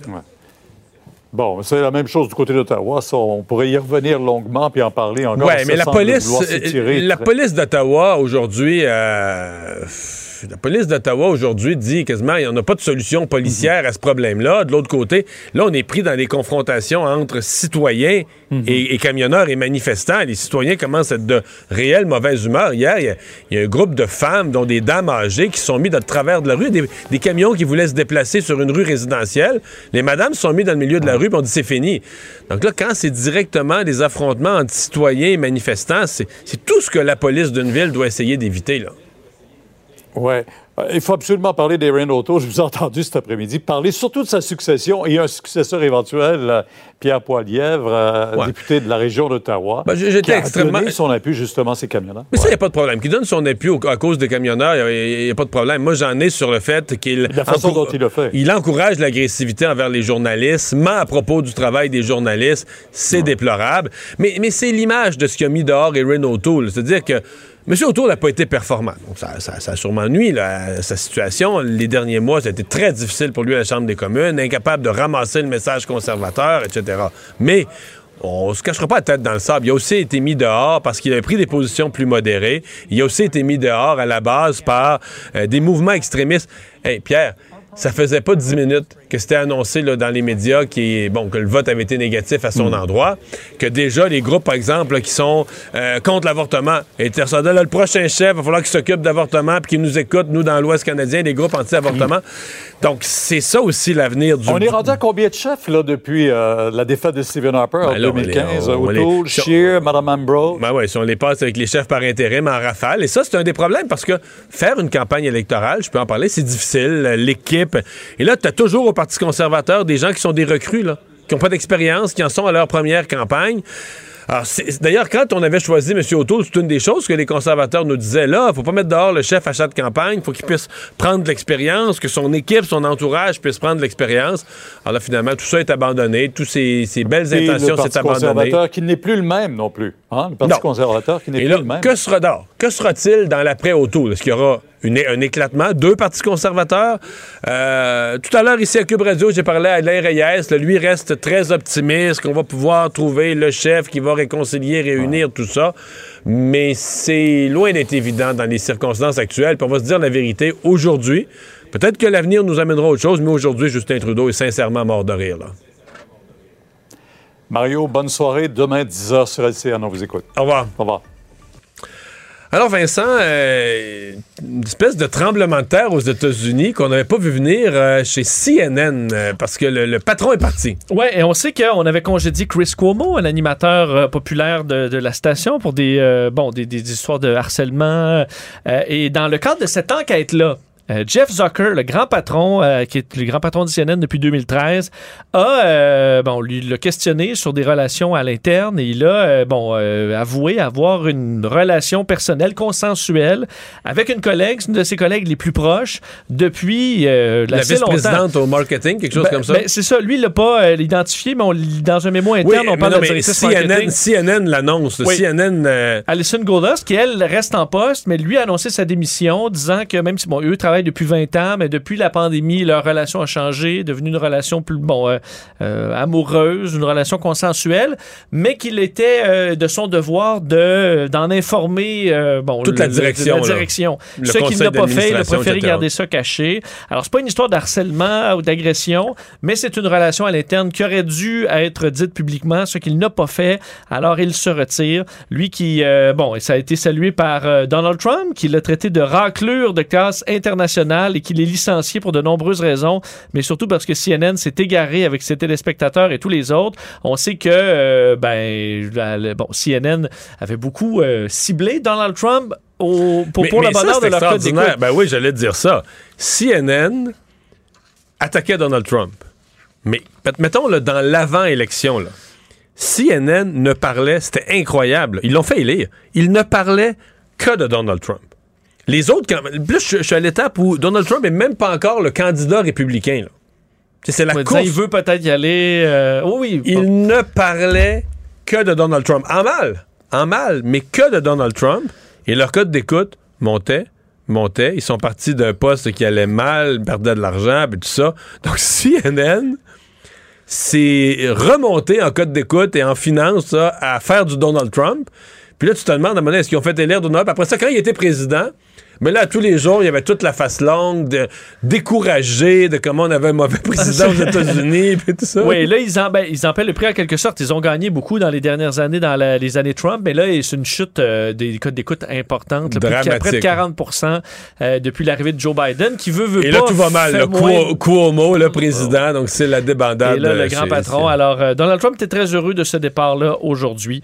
Et Je suis étonné qui- qu'il n'a pas réagi avec classe, je trouve, moi. Ben, effectivement, un vieil ennemi qui, euh, qui quitte, ce qu'il aura, bon, euh, dans la tête d'un autre réseau, quoi que ce soit. Faut dire. Mario, on peut pas empêcher un cœur d'aimer, hein, mais il faut Non. juste, dans un poste comme ça aussi Non, mais il y avait, je pense, important, même un le- devoir, il y avait même un devoir contractuel de le déclarer advenant que ça arrive. Merci Vincent, merci à vous d'avoir été là. On se donne rendez-vous demain, 15h30, comme d'habitude. Sophie Durocher qui s'en vient. Bonne soirée. Cube Radio.